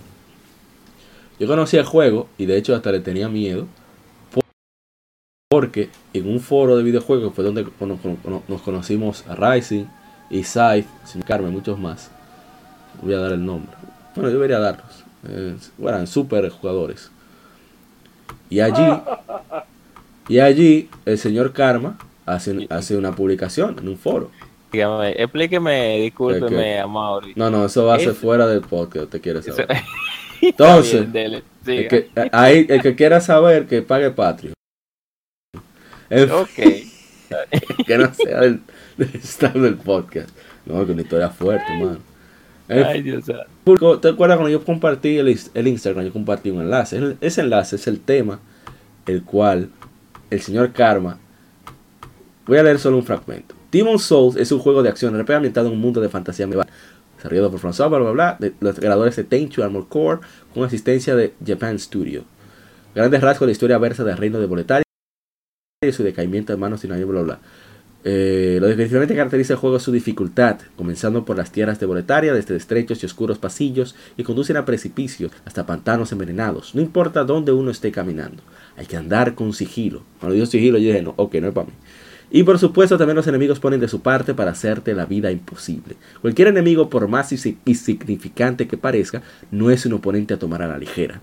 Desde el primer momento que aparece hasta el último, todos representan un reto y peligro potencial que requieren de estrategia y movimientos medidos. Asimismo, cada vez que uno muere, el juego se vuelve más difícil. Y esa característica de, los Souls, de que te matan, te quitan, vamos a decir, los puntos que tenían. Puntos que son los que sirven, le llaman almas. Los puntos que, sirven. almas sirven como punto de experiencia, Exactamente. sirven como moneda. Exactamente. Entonces, cuando te matan, tienes que volver a ese punto a buscar esas almas. Si te matan antes de llegar a esas almas, usted las perdió. Entonces cuando yo veo que estos tigres Andy que, oh, el tío, no, yo pues yo no voy a jugar, está loco. Pero la verdad que es, eh, es impresionante. Es un buen post que hizo el señor Karma, bastante bueno. Y hizo que todo el mundo se volviera loco. Y una vez Star Devil, que estaba aquí en el podcast, hizo, ese es el siguiente juego que voy a comprar. Estamos hablando en diciembre del 2010. Ay, sí, madre. Ay, Dios santo. No, no digo nada más. Eh, digo que Rising, creo que comentó también. A ver si cuenten ustedes si van a contar algo, no sé. No, yo no. Hay que Rising, si tiene algo. Yo lamentablemente, yo tenía el juego, si yo lo compré hasta miserables 500 pesos el sueldo yo a un pana en la, en la estación del metro de, de, Villa, de Villamella. Ahí, pero lamentablemente no le, no le pude sacar mucho provecho al juego, lamentablemente no. ¿Cómo que, qué te digo? Yo en ese tiempo le tenía más, más miedo de lo que realmente merecía. Yo después al que yo le digo hasta fue después fue ya la, la Sol 1 en ese. Pero la Demon Soul obviamente todo, el tema de la Soul salió de ahí todo todo el tema del combate uno contra uno que tiene ese juego desde hace mucho viene de ahí. Una vaina, una cosa particular de este juego es que por ejemplo, los, los que de que tú tienes que, sacarle provecho es que los, los objetos de, de, de llenarse, de, de, de, llenarse la vida se pueden palmear.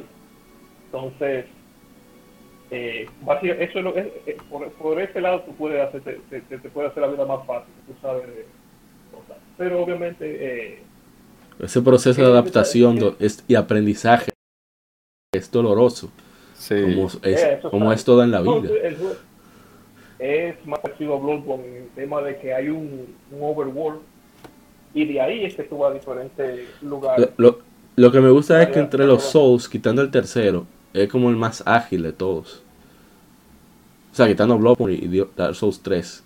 Yo lo siento que Demon Souls es más ágil, más rápido, quiero decir, el juego que, que Dark Souls 1 y Dark Souls 2.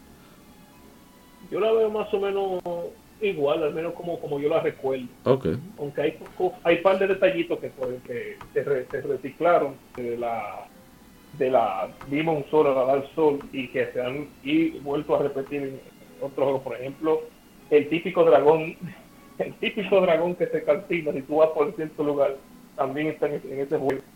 Recuerdo yo que ese es uno, de los primeros pilares donde los, jugadores nuevos te sueltan el juego. Eh, ¿qué, te, digo? Obviamente en ese juego no había mucha variedad de armas. La mayoría eran el palo de una mano. Hay, habían sus par de, de pero no eran tan diversas como por ejemplo en la, en la incluso en la 1. Y ya en la 1 tampoco era, era muy diverso. El que quiera, pero el que, el que quiera disfrutar eh, de cómo empezó la, la que tiene que jugarlo. El juego no, es que envejeció tan mal. Lo malo es que ya, ya no hay ya no hay servidores. No, entonces ya... los, servidores duraron, duraron mucho para cerrar, ¿no? No fue hace tanto que lo cerraron, quizás dos o tres años atrás. Que es mucho tiempo. Sí, porque lo iban a, hacer, lo iban a cerrar, creo que era cuando antes de, que iba a salir Souls Ajá. Pero después como que se le dieron le dieron para allá y le, decidieron cerrarlo hasta que ellos pudieran dar por Entonces, el multiplayer era, diferente.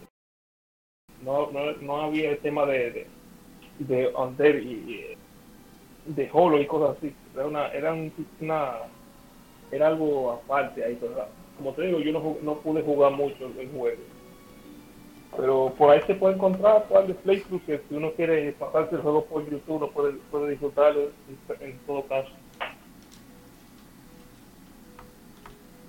Ah, pero bien. Bueno, vamos entonces a lo siguiente. Ah, claro. para ir avanzando. Siguiente es el de 64, que teníamos pendiente. Yo voy a seguir leyendo el foro. Estaba leyendo el foro mientras hablaban porque me entretuve. y que trae muchos recuerdos. Sí, yo pasé el enlace, te voy a pasar otra vez para que veas. Está activo el foro. Déjame ver.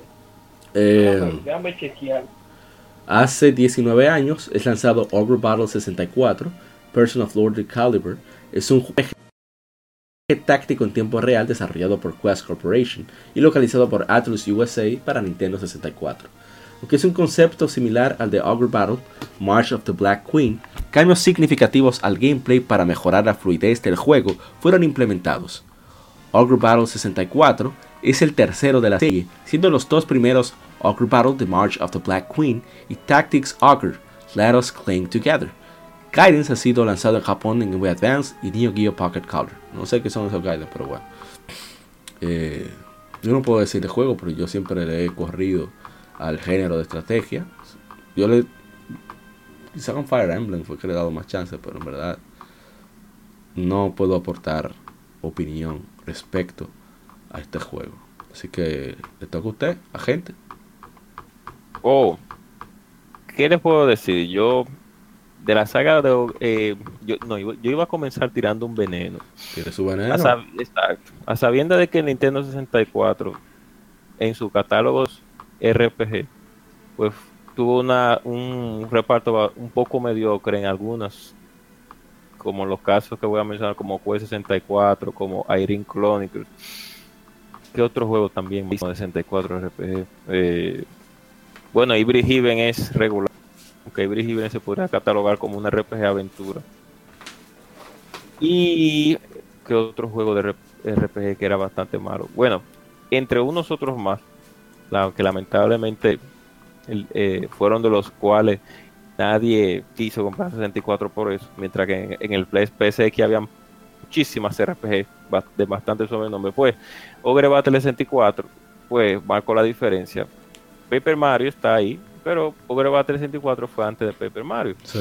Y Ogre Battle 64, pues, es un juego, yo lo tengo aquí original todavía en mi casa, que de verdad que el, el, juego en lo que tiene que ver con, lo, con el género de estrategia, pues bastante sólido. Pues el equipo que desarrolló ese juego pues, utilizó todas las artimañas, por así decirlo, para que el juego se oyera y se viera bastante vistoso. Por lo que tiene que ver con las magias de los personajes, porque en lo que tiene que ver con el con la tecnología, que son sprites eh, basadas en la, en la tecnología CM, pues no se, está, no se veían mal. Pero estaban un poco limitados los sprites, pero en lo que tenía que ver con la magia, la magia eran tridimensionales. Y ellos hicieron muy buen trabajo en ese juego. Yo por eso lo compré y lo tengo ahí guardado, porque son una de estas joyas de que la de las cuales uno, con el tiempo, no después la, valorará más. Son muy pocos los juegos de Overbattle que hay, como tú mencionaste. Y es lamentable que Atlus no haya seguido pues dándole soporte a esa saga, porque de verdad que ahora con ellos tienen su fama por persona y ha generado muy, buenas, muy buenos montos esa línea. Por lo menos la línea de persona juvenil, que, es la, eh, que no es la, la digital del saga, sino la, la, línea antes ya mencionada, que es la de persona. Pues tirar una Ogre Battle ahora, por lo menos en aparatos, no en aparatos portátiles, pero por lo menos una pequeña inversión, no tanto como la de persona, pero sí para lanzar nuevamente la saga lanzarlo digital. exacto, sería pertinente porque es muy buena la saga, de verdad que sí.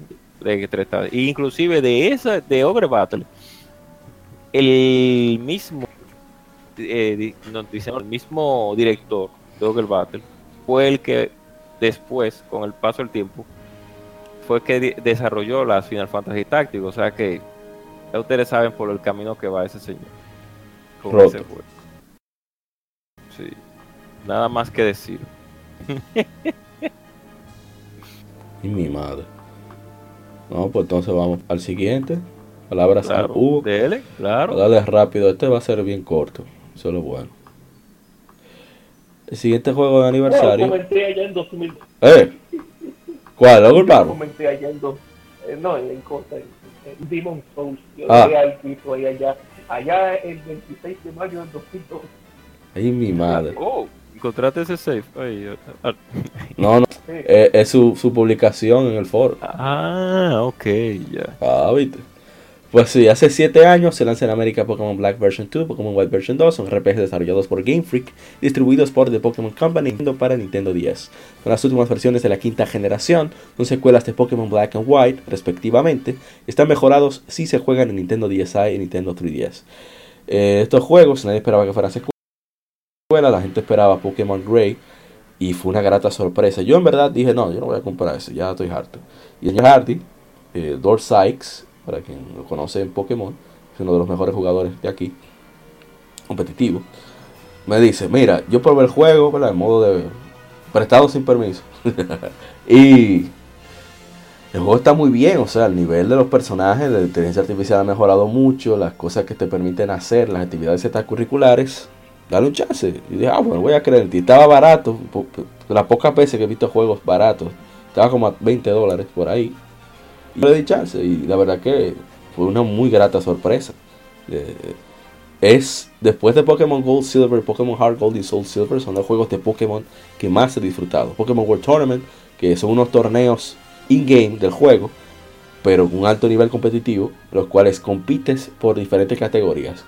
Comienza con líderes de gimnasio, después comienza contra, o sea, de las cinco regiones, contra, después contra los Elite Four, y finalmente contra los campeones de las cinco regiones. Y es una experiencia fantástica, el Pokémon World Tournament. Y si, me salía Giovanni de primero, yo resistía el juego porque no iba a tener eso. Giovanni muy abusador está ahí. en fin, eh, que, que los consiga, los pruebe, son juegos fantásticos que, que, disfruta de Pokémon debería de, haberlo jugado ya. Eh, voy rápido al siguiente. Ah, usted no va a decir nada, ¿verdad? No, me fui. Sí. Siguiente juego es Beautiful Joe, que saliera hace 6 años. Es un juego beat'em up 2D desarrollado por Team Beautiful para el GameCube de Nintendo. Originalmente parte de los Capcom 5, ese del director Hideki Kamiya, y producido por Atsushi Inaba. El juego fue luego porteado para PlayStation 2 por el mismo equipo de diseño. Ahora bajo el nombre Clover Studio. Clover Studio que dijimos una vez viene de Creativity Lover. Subtitulado Aratana Kibo, una nueva esperanza. En Japón, la historia del juego concierne a Joe, un fan del cine cuya novia, Silvia, es secuestrada durante una película que protagoniza el héroe favorito de Joe, Captain Blue. Joe es justo después enviado a Movieland, donde Silvia es tomada por el grupo de villanos conocido como Yado. Después de aceptar el watch de Captain Blue, Joe se transforma en su persona estilo Tonkatsu. Tonkatsu es como una especie de superhéroe, qué sé yo. Beautiful Joe. Y se lanza al rescate de su Silvia. Tokohatsu, discúlpame. Es, ¿Eso es los Power Rangers? Estilo? Sí, el estilo de los, el estilo de los, Sentai, sí. Sí, de los Super Sentai. Eh, yo probé Joe, debo decir que fue una experiencia, experiencia bastante agradable. Eh, sobre todo esa mecánica de acelerar, desacelerar, el zoom in para que los golpes fueran más fuertes. es una, un juego fantástico. Yo creo que si la, la sacan ahora, aunque sea como remaster, le podrían sacar algo la gente de Capcom. Porque visualmente todavía mantiene la, la, la, la, calidad, por eso es el shape pulido de la gente de Clover. Y yo creo que sí, que sí que se puede. Oh, muy bueno. No sé quién más tengo una anécdota por ahí. Sí, no. baby. Eh. baby.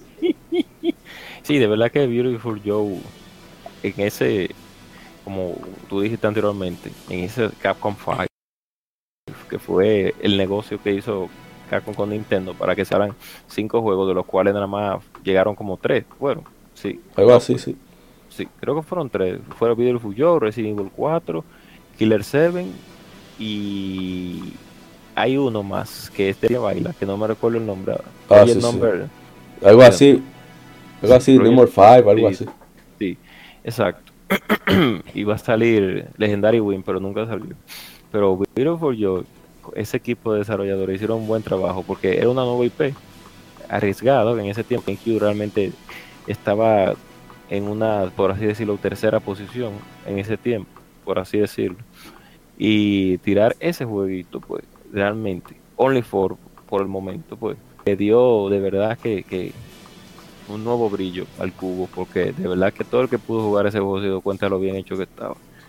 Y técnicamente hablando también el juego, pues con ese cel shade y ese sistema de, de ralentización y de aceleramiento, acelerador de, de, las de las el, Dios mío, estoy volviendo un etcétera con las palabras, discúlpeme, con las técnicas del juego, pues eso es increíble, de verdad que sí.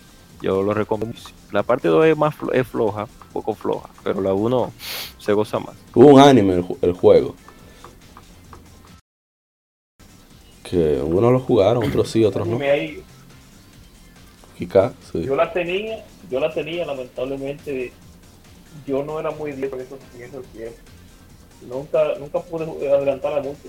Yo, la, yo la vi cuando salió, muy, eh, te digo, mira, mira todo, todo el dinero que ha sacado Camping con la con Okami. ellos pueden hacer lo mismo con, con Beautiful Joe. Claro que sí. Yo, creo que ellos, han soltado ese juego más porque no tienen talento. Entonces, que, eh, o sea, ellos intentaron hacer algo en PSP ahí, pero... Eh y, en, Nintendo 10 también. En Nintendo 10 no está tan mal el juego, pero se vuelve un poco monótono. Yo no probé el de PSP, en verdad. Sí, yo probé el de 10, pero que se vuelve monótono. Yo, lo tengo el de 10, se lo tumbé a, mi hermano Michael Carela. Yo le pregunté, o sea, fue con permiso. Lo tengo aquí. El Shocks. Dragon Ball Fighter sí. Un dato curioso dato curioso es que la, la versión de, de, PlayStation 2 puede desbloquear a Dante. Ah, sí, a Dante y a, y a, ¿Cómo se llama la...? Trish. A Trish, ajá. Ah, bueno, sí. Ah, te voy a decir algo más. ¿In-game? ¿In-game? O, In-game. Ok. Eh, vamos al siguiente juego. Lástima que no está Ishidori aquí, pero eso lo hará más corto. Sí. Se trata de que hace 12 años es lanzado Final Fantasy Tactics War of the Lions. Es un RPG táctico desarrollado y publicado por Square Enix para PlayStation Portable, o sea, PSP. Es una versión actualizada de Final Fantasy Tactics, originalmente para el primer PlayStation, que fue lanzado en 1997. O sea, salió 10 años después. Eh, ¿Qué iba a decir? El juego salió de un compendio, no un compendio, sino un grupo de juegos que se anunciaron que se llamaba Ivalice Alliance, que son juegos que salen, que suceden en el mundo ficticio de Ivalice, o Ivalice, como lo llaman en español. el primero, primero fue eh, Final Fantasy XII, Revenant Wings, secuela de Final Fantasy XII. El, segundo fue este, War of the Lions, o sea, remake de, Final Fantasy Tactics. Y el tercero fue Final Fantasy Tactics A2, o A2, Grimoire of the Rift, ambos. Estos dos fueron para Nintendo DS. Eh, entonces, eh, pusieron algunos extras en esta versión para PSP, como algunos cinemas de inicio mejor hechos, eh, algunas nuevas cinemáticas, la capacidad de jugador y otros elementos. También incluye personajes jugables nuevos de más juegos de Final Fantasy, como Valkyrie de Final Fantasy XII, verdadero protagonista de Final Fantasy XII, Roy de Van, y Lucio Clemens de Final Fantasy Tactics 2.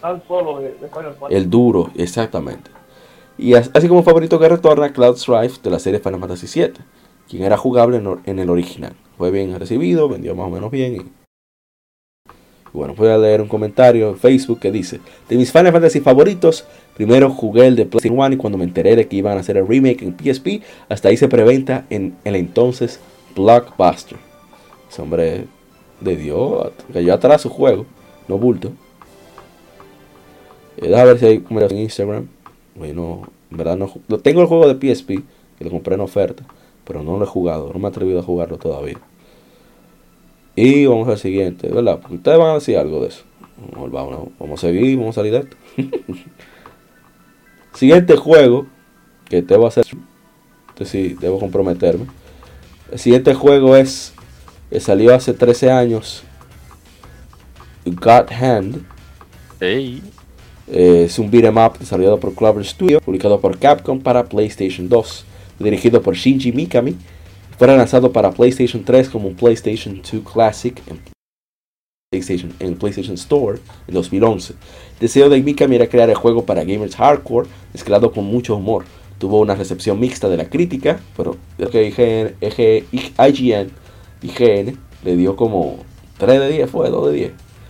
Eso fue gracioso. Y vendió de manera modesta en Japón. Fue el último juego de Clover Studio antes de que ellos cerraran. Sí, otro, otro equipo incomprendido de ambas partes, tanto como los japoneses como los occidentales. Nosotros, no nosotros, porque el público latinoamericano también sabe cuando un juego tiene calidad o no puede ser que Godhan haya llegado tarde al, al, compendio de edición 2. Salió demasiado tarde. Sí, hubiera salido en, en, 2004 o en, o en 2003, tal vez. Pero es que ya para, para los en sí el juego es simple. O sea, era, era, no, era una cosa de otro mundo, era, era se enfocaron más en el gameplay que otra cosa. Y estamos hablando ya de. Estaba, estaba eh, ya estaba el Xbox 360 afuera y esa cosa. Entonces, era un cambio demasiado brusco. Sí. Casi saliendo el Play también. Sí, entonces la gente no se iba a arriesgar. Aunque de verdad que es un juego excelente, es muy, muy divertido. Las mecánicas son increíbles. Es un poquito difícil porque como es tan diferente, hay que acostumbrarse a las mecánicas.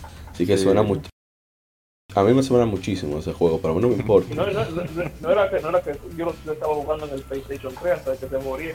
Pues, no es que es tan difícil tampoco. Eh, es cuestión de, de, agarrar 10 minutos y, y, aprenderse como más o menos como el sistema de combate. Y, no, para mí, que como es tan diferente, se, se, hace difícil el, entenderlo al principio.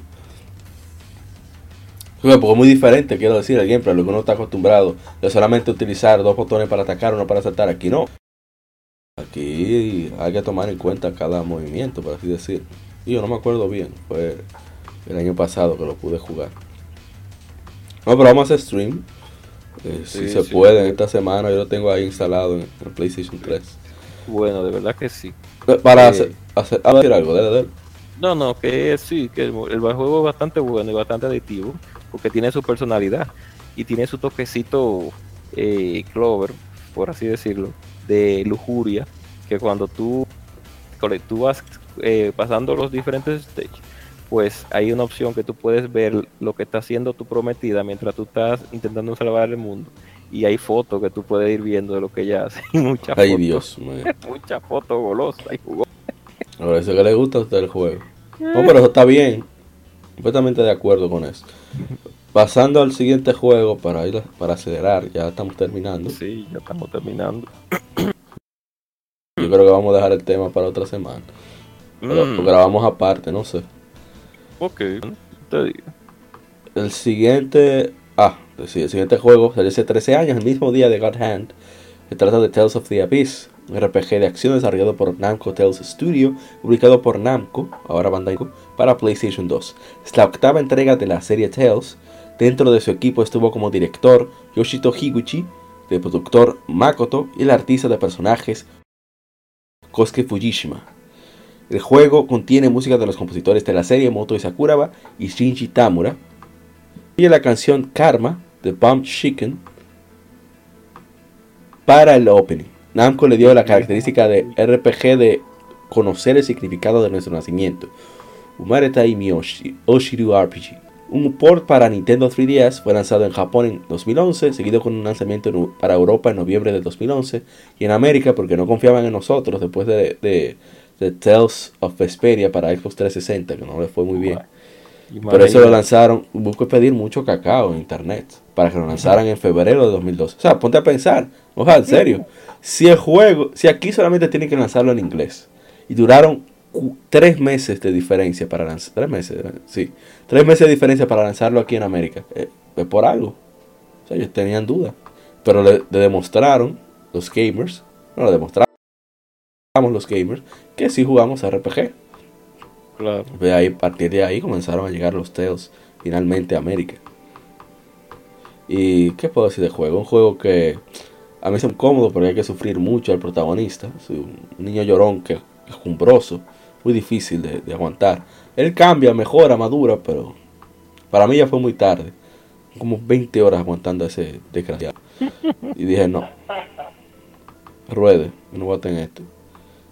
Pero es bueno, muy bueno el juego. Por eso aguanté las 20 horas. Es el favorito, uno de los favoritos, o el favorito del señor Karma. Creo que de, de Dark Devil también. Y no estoy seguro si del, si del señor Ryuxo. Pero no estoy, no, no estoy seguro. No sé si todos lo jugaron. Realmente no, no. Yo no. Yo no. ¿Y usted, señor Ryzen? No, ninguno de los dos. Bueno, fuimos entonces. Por ahí, pero no. Vamos a darle entonces. Siguiente juego. Siguiente juego yo no lo. No, o sea, lo, leí bastante. Pero no lo, nunca llegué a jugar. Nadie lo tenía. Se trata de que hace. Pero estoy perdido. Ya. Hace 20 años lanza Jet Force Gemini. Juego de disparos en tercera persona desarrollado y publicado por Rare para Nintendo 64. Sigue la historia de tres miembros del equipo de Jet Force Gemini y sus esfuerzos para detener los avances del tirano insecto oscuro Mizar y su raza de sobrevivientes que han sido esclavizados y encerrados por él, y pone mucho énfasis en disparar a una gran cantidad de enemigos mientras esquiva sus ataques. El juego incluye un modo multijugador, donde de 2 a 4 jugadores pueden competir en Deathmatch.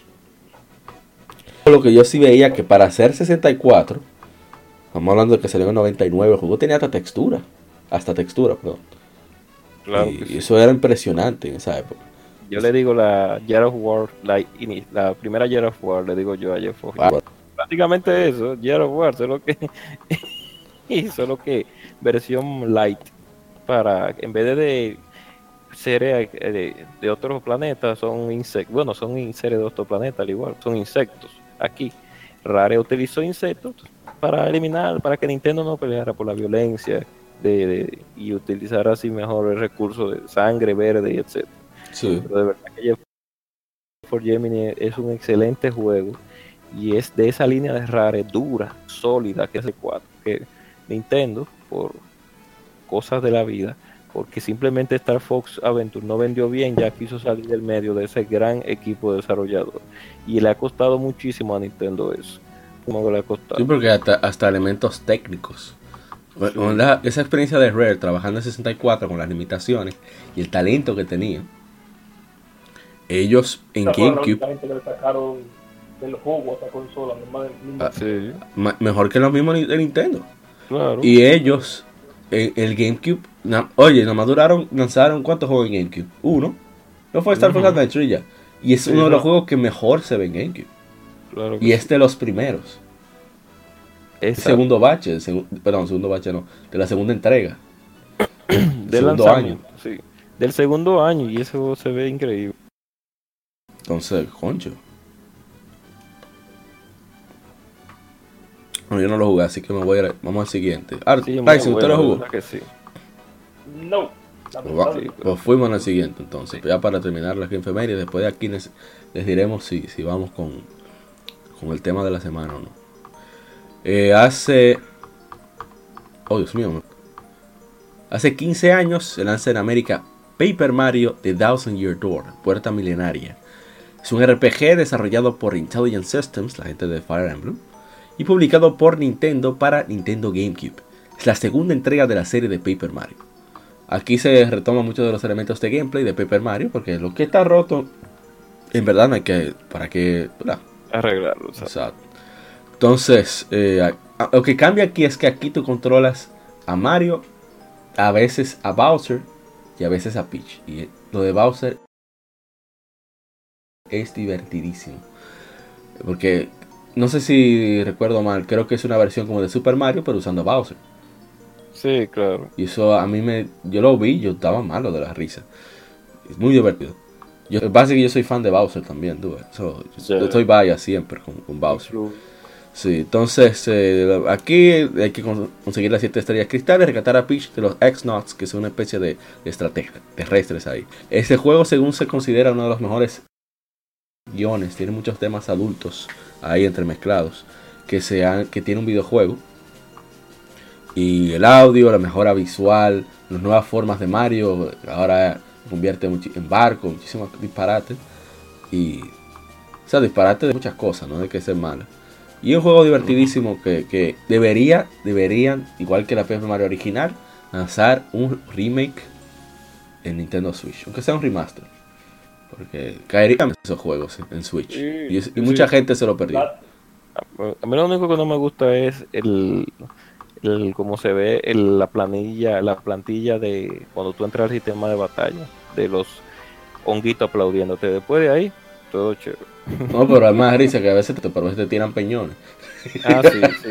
Me encanta eso. Y, y, te marean y tú pierdes un turno por culpa del público. Fácilmente.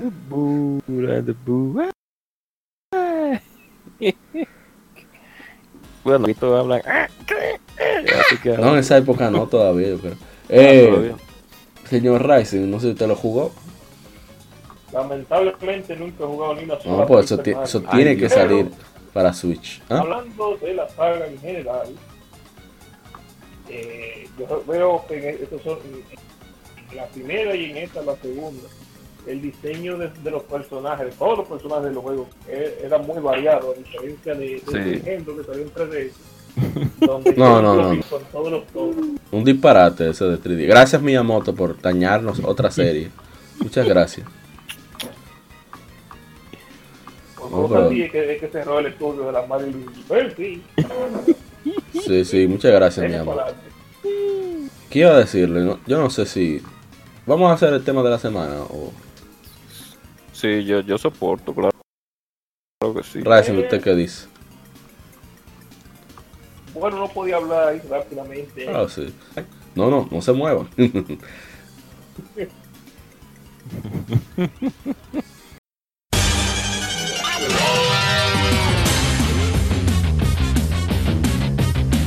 Puedes escuchar Legion Gamer Podcast en iBooks, Spotify, TuneIn, iTunes, Google Podcast y demás plataformas de podcast de su preferencia, buscando Legion Gamer Podcast. Recuerda seguirnos en las redes sociales como arroba Legion Gamer RD. Visita nuestra página de Facebook para que seas parte de nuestros streams de las Game donde recordamos y jugamos algunos juegos de su aniversario.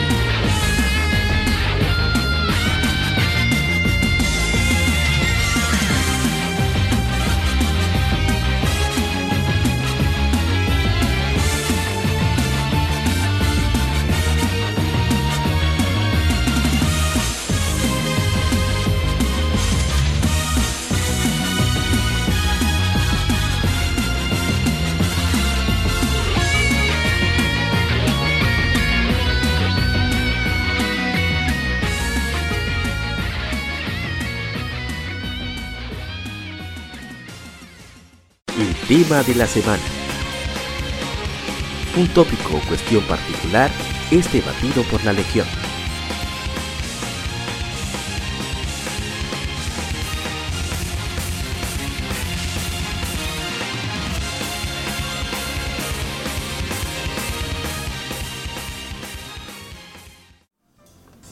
Seguimos con el tema de la semana. Así que Shidori-san, el agente Cobra y un servidor APA nos hemos, quedado, nos hemos quedado a discutir el tema de la semana, el cual es política en game.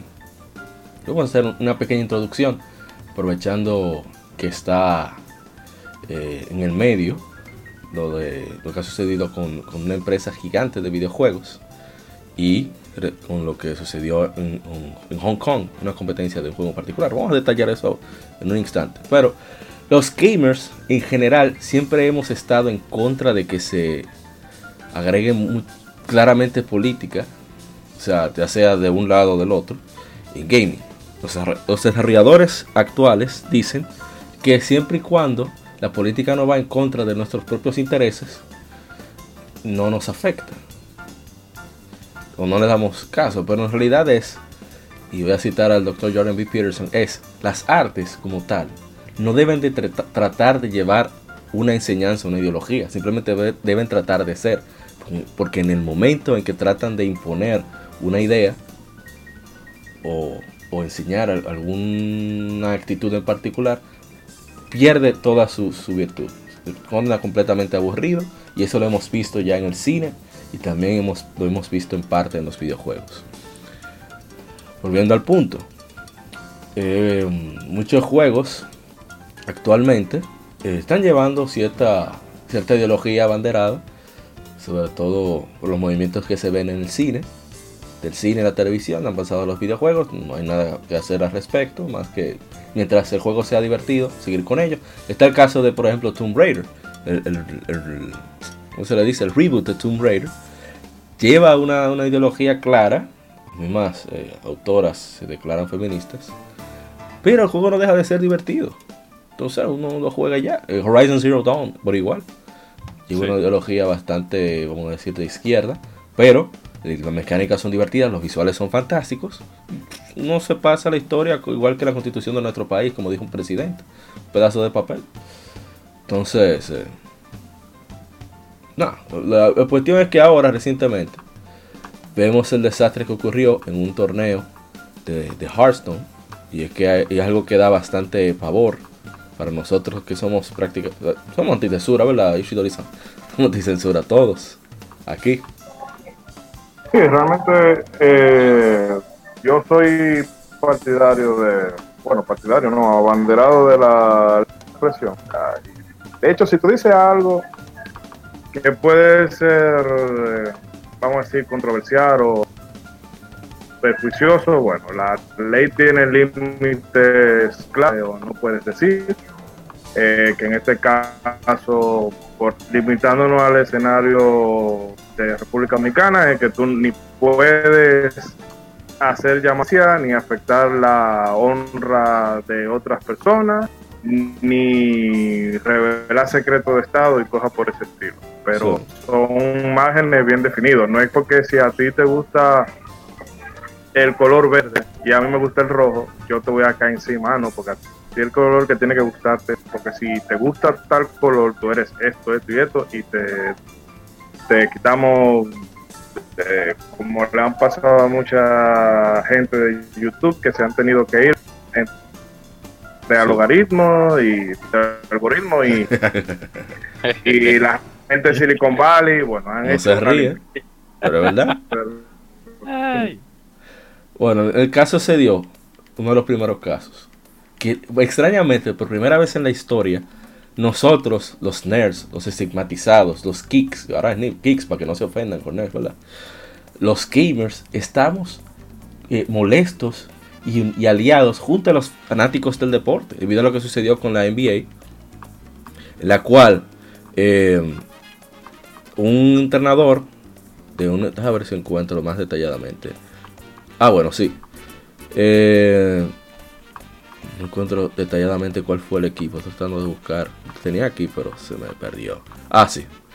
Eh, los Houston Rockets, que es el, equipo más popular en, en, China, porque era donde jugaba Yao Ming, o sea, imagínense ustedes.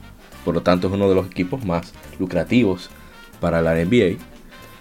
Y el entrenador, o el manager general, dio su apoyo a, la libertad de, Hong Kong, que está sucediendo unos abusos de derechos humanos terribles, y la gente de Hong Kong, eh, siendo ex colonia británica, no tenían el mismo manejo gubernamental que se tiene en, la China, vamos a decir mainline China, como dicen en inglés. Y esto ha derivado a que al final tuvo el, general manager que retractarse y varios fanáticos fueron a partidos de la NBA con unas camisetas que decían Free Hong Kong, tanto en inglés como, como en chino, en mandarín. Y fueron decomisadas las la camisetas. Entonces vemos cómo desde el Pacífico hay un control total del entretenimiento en Estados Unidos, de las ideas. Y eso es terrible. El otro caso, para no... Eh, que es el caso más actual, es lo de que pasó en, la final de, Hearthstone en, Asia, que se hizo Taiwán, donde un jugador llamado Bliss Chung simplemente eh, en la entrevista post match o post torneo, no sé exactamente cuándo fue, el hombre expresó su, su inquietud sobre su país, que, quería reclamó la libertad y se pusieron las, las máscaras eh, de gas que se, han puesto los, los protestantes en Hong Kong. Y esto conllevó a que se retirara el premio de 10 mil dólares que había ganado por ganar la, regional de, Asia de, Hearthstone. Y los dos casters, los dos eh, comentaristas y, narradores que estaban ahí, simplemente por estar ahí, fueron vetados de por vida, fueron, fueron despedidos. Y a, Bliss Chong se le, se le, se penalizó con quitarle el premio y con quitarle el, por un año la participación de los torneos profesionales. Después, eh, mucha, mucha, gente protestó por esto en, todo el mundo. Incluso hubo gente en torneos universitarios de Hearthstone y demás. Hubieron muchos norteamericanos que llevaron la camiseta de Free Hong Kong. No tuvieron ningún tipo de represalias, pero ellos, por protesta, decidieron eh, renunciar al torneo y varios jugadores también lo hicieron. O sea, hubo mucha unión en, la comunidad gaming en todo el mundo por eh, este, esto de Blizzard incluso los, los uh, empleados de Blizzard, ellos tienen unas, unas estatuas que dicen We hear all voices. Todas las voces importan, perdón. No recuerda que ahora el otro también que hablaba como de libertad. Y entonces ellos, un cuaderno, una hoja de cuaderno, taparon ambas, ambas placas. Pues eso fue bastante gracioso. Sí. y también fueron con sombrillas, que fue una forma, fue una forma de protesta que también se vio en Hong Kong. Ah, es que tengo que hacer todo el recuento, no quisiera hablar tanto, pero no hay de otra. Eh, con sombrillas fueron, fueron afuera y, se tomaron la, imagen para, para que los ejecutivos de Blizzard los vieran. Y ha llegado un punto tal eh, que también una, una May, que su país de origen es Hong Kong, ha sido tomada como símbolo por muchos gamers eh, asiáticos y de todo el mundo para apoyar a Hong Kong. Y, y quitar y tenía había una especie de estatuilla de 175 dólares en, la página de Blizzard y la han quitado. Ya no se puede comprar la estatuilla de May. Y así sucesivamente han sucedido más cosas. Son tantas que, no sé si. Al final, Blizzard eh, medio echó para atrás. Medio, medio. Ni mucho. Eh, la penalización hacia Bliss Chung la bajaron de, un año a seis meses. No, no sé qué sucedió exactamente con ah, lo de los casters. Tratando de averiguar qué pasó exactamente. Ah, sí, eh, restauraron a los casters, reinstauraron, perdón, a los casters. Pero hay algo muy interesante. Los, eh, cito lo que dijo el, CEO de Blizzard en, su comunicado. Ah, miren, part of thinking, uh, thinking globally, leading responsibility and every voice matters son las placas que, taparon las, los empleados en Blizzard. Entonces la cita, parte de pensar globalmente, responsabilidad que guía, y cada voz importa. Es reconocer que tenemos jugadores y fans en casi todos los países del mundo. Nuestra meta es ayudar a los jugadores a conectar en áreas de comunalidad. Eso existe la palabra No sé cómo es en español, como Nauri. En común. Eh, áreas en común entonces. Sí. Pues, vamos a dejarlo así. Como, no, como su pasión por nuestros juegos y crear un sentido de comunidad compartida. Sigo citando. Las pistas específicas expresadas por Bliss Chong no, eran, no fueron un factor en la decisión que tomamos. Quiero ser, quiero ser claro. Nuestras relaciones en China no tuvieron influencia en nuestra decisión. Perdón. Eh, tenemos estas reglas para mantener el enfoque en el juego y en el torneo para el beneficio de una audiencia global. Y esa fue la única consideración en las acciones que tomamos.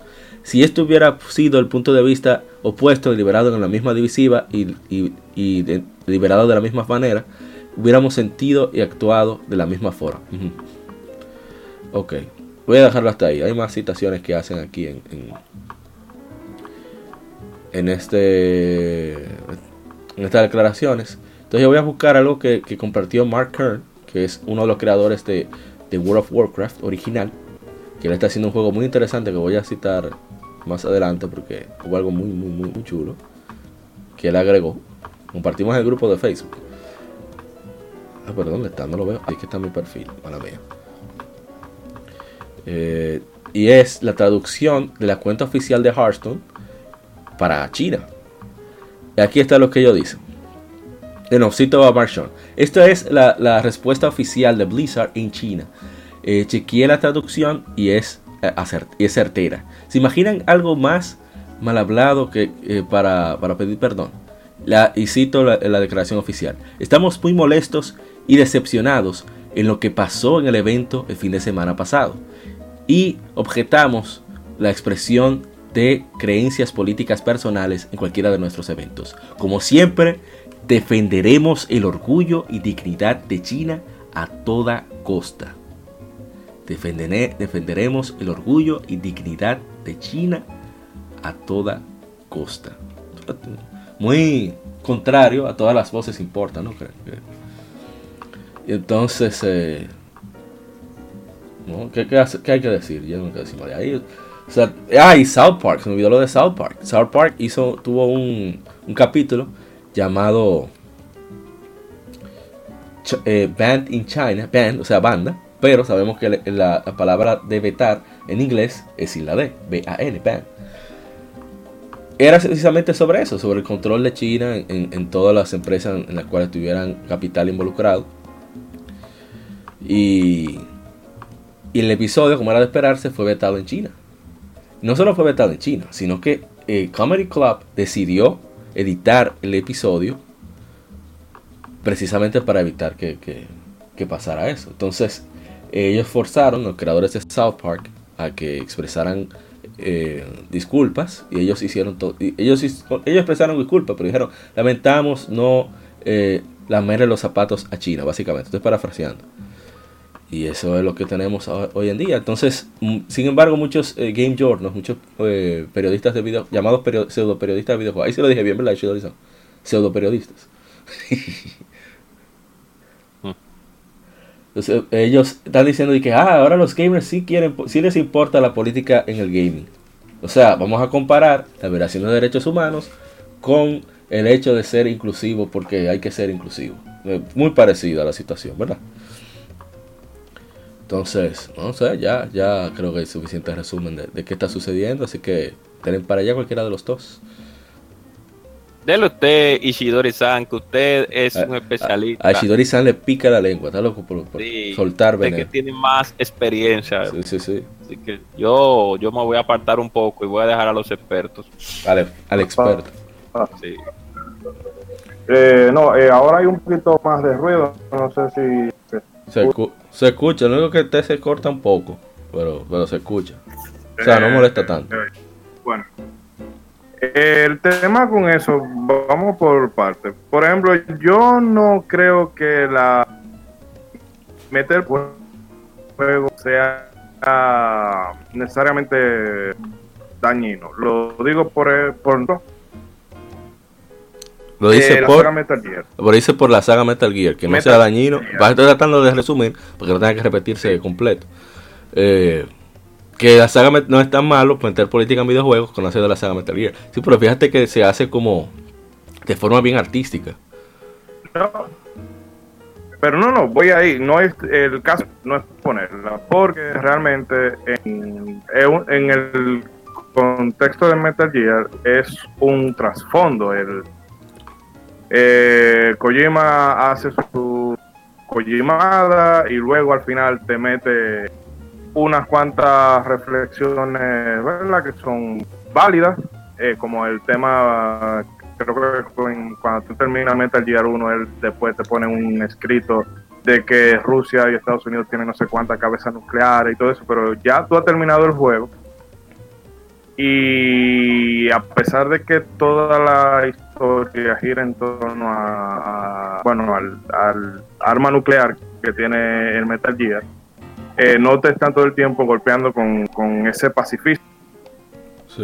luego lo hicieron con Metal Gear Solid, 2, el tema que se da mucho ahora de cómo ahí que tú pones internet se te pueden eh, eh, ya ahora tenemos lo que tú lo que tú sigues lo que tú ves lo que tú oyes ya te crean un perfil y te tienen ubicado 24/7 pero una vez más, era una cosa que estaba eh, un poco al margen de la historia. Y, o sea, yo no veo problema con así otros muchos juegos. No este personaje que sea que venga y que sea afroamericana y sea lesbiana y le falte un brazo y tenga eh, género binario fluido. O sea, no tengo problema con eso. El tema es el cuando tú lo haces simple y llanamente para que vean, mira, eh, qué cool yo soy, miren qué progresista yo soy. El, cambio de Tracer, ¿qué? ¿Qué Tracer qué? Sigue, sigue, sigue. Ey, wey, wey. Simple y llanamente para que un grupito te, te dé, como se dice, virtual signaling point. Ay, wow, mira, mira qué cool son esta gente. Y con lo de Blizzard pasa eso. Eh, eh, es muy fácil, a los occidentales se nos hace muy fácil reclamar eh, cosas, derechos que ya de por sí tenemos. Porque es muy fácil tú exigir, ah, que tú quieres que la persona de determinada orientación sexual se le respeten su derecho. Bueno, yo en Occidente no digo que no habrán casos, pero serán menos de que a una persona se le mate por su condición o preferencia. Eso se verá con inmensa mayoría en países musulmanes, en África, en algunas regiones donde son más conservadores. Eh, incluso hasta a Rusia se le acusó una vez de tener campos de reeducación y todo eso. En fin, que eh, de este lado no es, no es, tan, no es tan grave eso. Pero es muy bonito tú poner, eh, tú promocionar tu juego con una banderita. Eh, hacer todo una campaña que gire en torno a, como decía Neil, Gaiman, eh, Neil eh, no, que la diversidad es tan importante como el gameplay, o sea, no. Esto es simple y llanamente para que un grupito le, le aplauda y le dé retweet. Y entonces ahí es donde yo tengo el problema, pero a, a Blizzard se le hace fácil, ¿verdad? Complacer ese grupito pero cuando de verdad tiene que defender la inclusión y los derechos humanos, ahí no lo hace. Porque ellos primero, lo primero que te dicen es que no, a Blitzchung lo que no, que no podía expresar eh, sus posturas políticas en un torneo, ¿verdad? Y después te dicen que no, no, no fue por sus posturas políticas. Pero la primera razón por la que tú le das fue por eso. Y me parece que le están por armar una protesta, que bueno, yo creo que este año sí que no van a permitir que hagan preguntas de hay, eh, hay gente que está pidiendo eh, fondos para ir al BlizzCon para armar protestas allá. Está pensando, eh, por ejemplo, The Quarterly está hablando de ir al BlizzCon con un traje de Winnie the Pooh. te iba a decir antes que, parece que se me tuve problemas con, con el audio.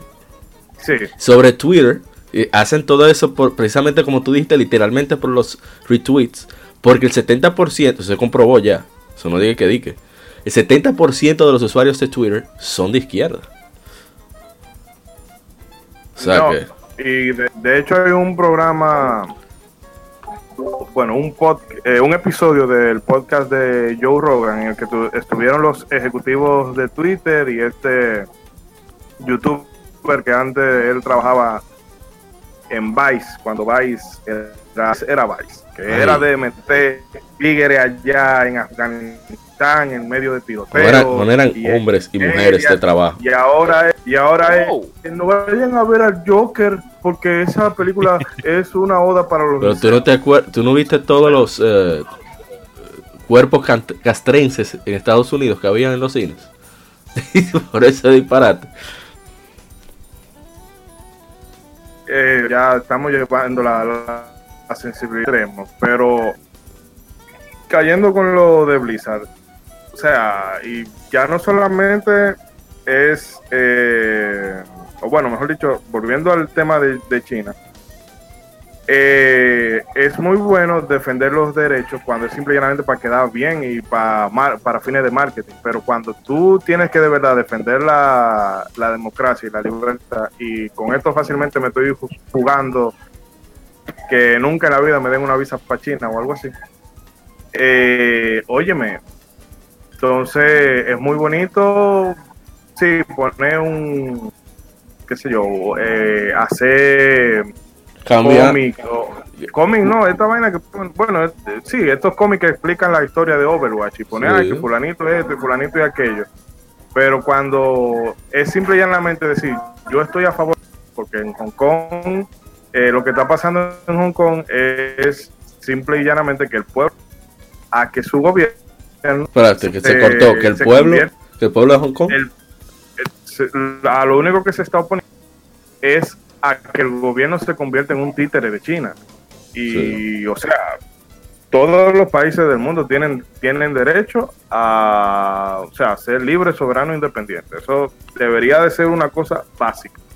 Y si tú te fijas, los manifestantes, salvo algunos episodios, eh, se han manifestado de manera pacífica. Eh, pacífica. O sea, tú ves que esa gente llegan a un sitio, se manifiestan y después, así mismo como llegaron, se van y dejan el, y dejan el limpio. Dame un segundo. Sí.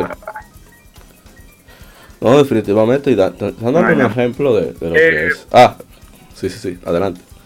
No, eso, que entonces eh, el capital lo, es lo que yo le decía a una gente que, bueno, decía no, lo escribía por ahí por, por Facebook, de que cuando tú le dices a la gente, este interés en, o todas esas manifestaciones de apoyo a X sectores, que no está mal, o sea, defender los derechos humanos en cualquier faceta no está mal, pero yo veo que es poco genuino cuando tú simple y llanamente lo haces porque tú ves un tipo de ganancia en eso. Pero cuando esa misma defensa de derechos no te da beneficio, ahí tú espérate, va con, la máquina opresora. Así mismo es. Eh, la gente va a ver que a las multinacionales, a las compañías de videojuegos, no, tú no le importa un carrizo, o sea, sobre todo a, a las eh, compañías más grandes en base occidentales, tú no le importa un carrizo, ellos lo único que quieren es tu dinero. Sí. Entonces, ellos se van, sí, sí, pero es simplemente todo, todo lo que ellos te van a decir, un equipo de marketing se lo redactó y mira, tú vas a decir esto y lo vamos a enfocar en aquí y vamos a quedar bien con los críticos para que nos pongan de un 85 para allá en Metacritic. Ese, esa es la única, la, la verdadera intención que tienen estas, estas empresas. No digo que individualmente algunos empleados tengan convicciones no, Puede, ser que los empleados necesariamente no estén involucrados, en, que casi siempre es así, que no estén involucrados en las decisiones ejecutivas que tomen eh, las empresas. Son empleados. Sí, pero ningún de una ah, de una cuenta oficial se hace lo que he dicho sí. Espérate, que no se entendió. ¿Ninguna cuenta oficial? De una de una desarrolladora. No da no publica un tweet sin que alguien de haya dicho sí eso está bien exactamente. Lo puede poner.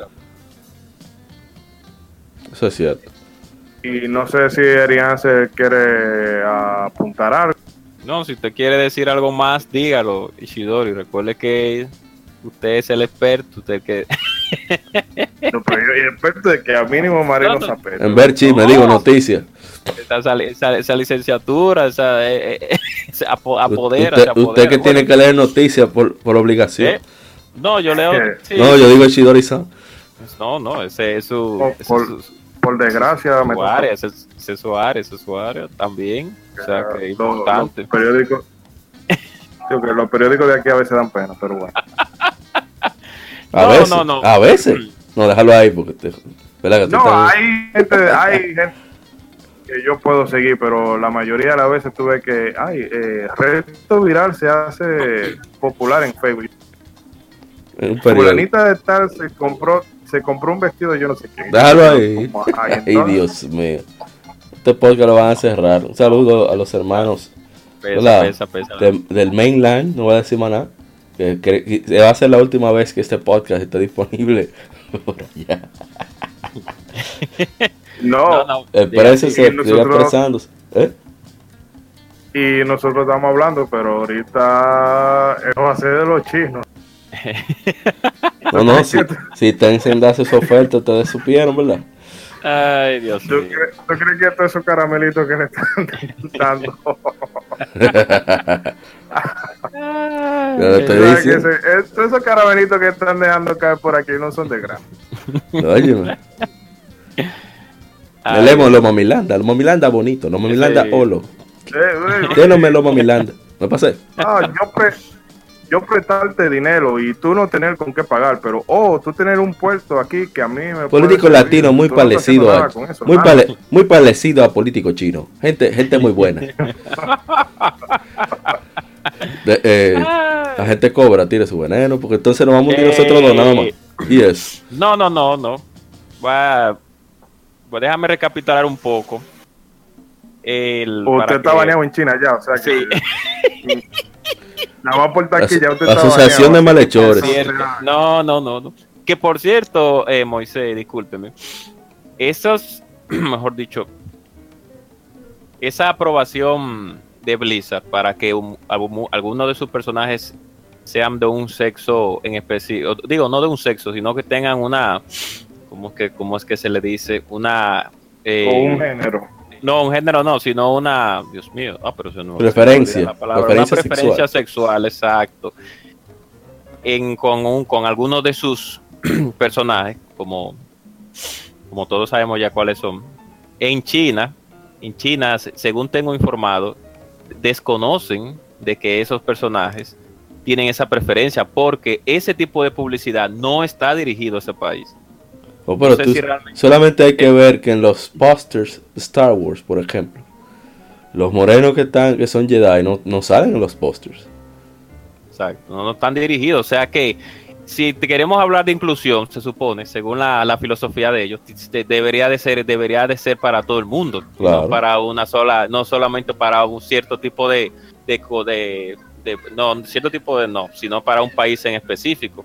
Ahí es donde también va el meollo del asunto que muchas veces como eh, muchas veces nos está pasando eso, ese tipo de situaciones en las cuales nos quieren nos quieren inculcar eh, por asuntos ya de, de, publicidad o por que un grupo minoritario quiere que un personaje X sea de una tenga una, una eh, preferencia sexual de cierto tipo y eh, ya sea por obligación, ya sea por, por X o Y factores. Y eso lo que hace que el, lo va, por así decirlo, va a comiendo la industria por abajo, porque ya no son asuntos simplemente para agradar un público, sino que se sabe, eh, no, van por agradar un público, pero también hay un, hay, hay un componente político detrás de ellos. Pero bueno, no sé si lo dije bien o si estoy equivocado, corríjame en mi, en mi idea, porque no, dele para allá, que no lo vamos a banear porque se No, no, pero exacto, pero que pero pueden correr. Pero desde, desde, desde hace, desde siempre, no desde siempre, desde un tiempo, hemos conocido temas, eh, o mejor dicho, no temas, sino la, el universo en el campo político ha intentado siempre inmiscuirse en el asunto de los videojuegos. por razones que tal vez sean buenas y por otras y por otras razones que no tienen que que no tienen que estar ahí simplemente se quieren meter eh, que si se me quieren meterse porque algo le conviene. Bueno podemos tener tenemos casos de de, casos. Discúlpenme tenemos los casos como Mortal Kombat en su tiempo con el asunto de la violencia en los videojuegos.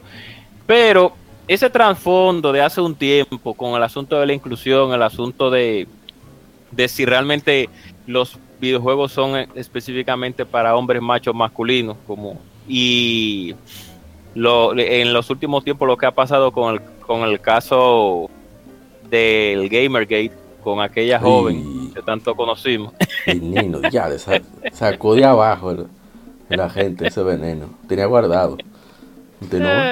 y más con los social justice warriors que no hay muchas cosas que realmente deben de, evaluarse en, la forma de pensar de algunas personas. Dígame. lo que iba a decir es que los gamers siempre lo han manifestado. Que la, censura es un daño. Es un problema. Para eso están las clasificaciones.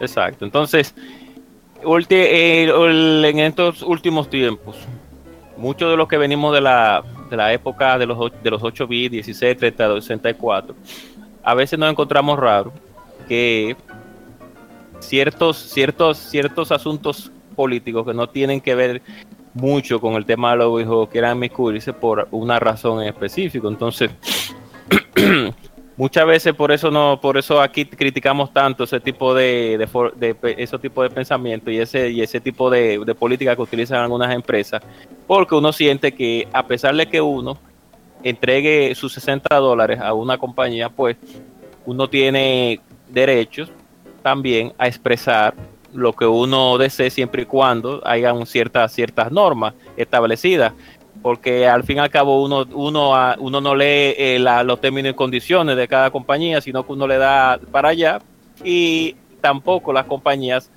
pues toman la, la, bandera de, explicarlo, porque a muchas no le conviene, y este fue el caso de, Blizzard.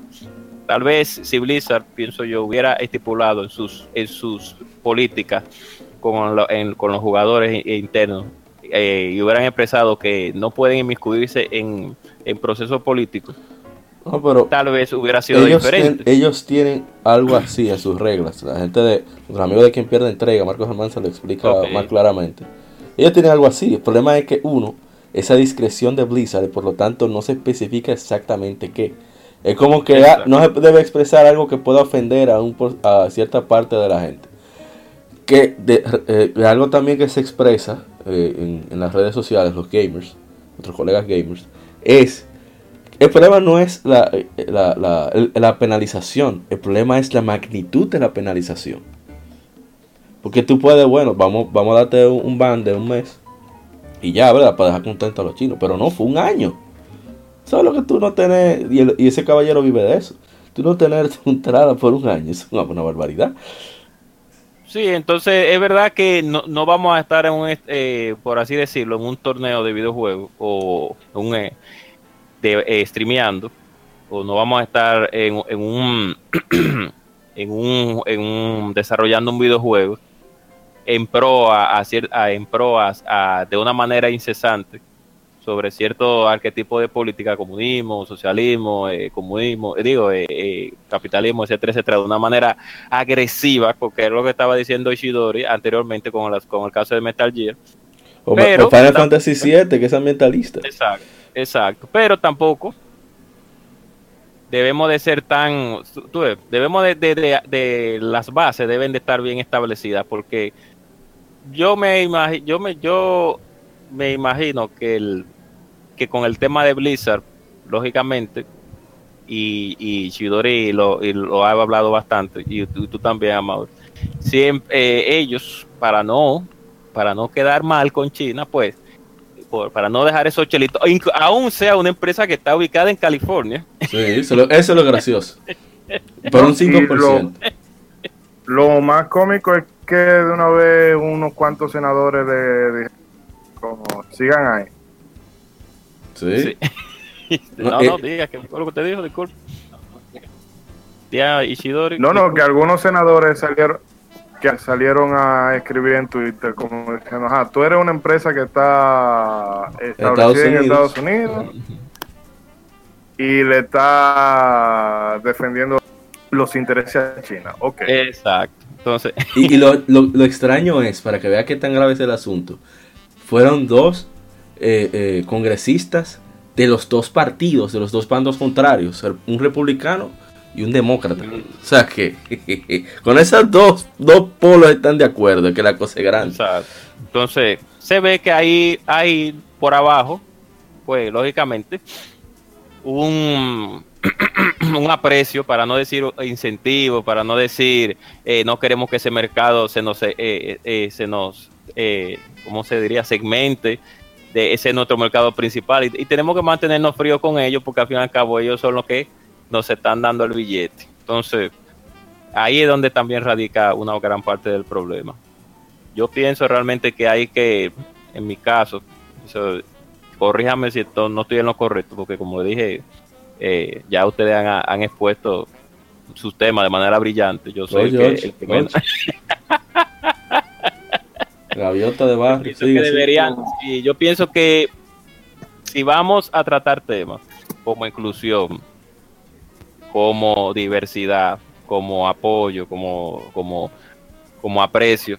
Pues, tiene que ser eh, de ambos lados, o sea, no me van a un lado porque fulanito, porque estamos en un, proceso, un proceso político en el cual usted dio una es una, una un, usted dio una opinión que no fue para tan, no fue, no, no, el, impacto estuvo en la en, en el, en la, en la penalización en el castigo. La penalización no fue tanto en como él lo dijo. Sí, exacto.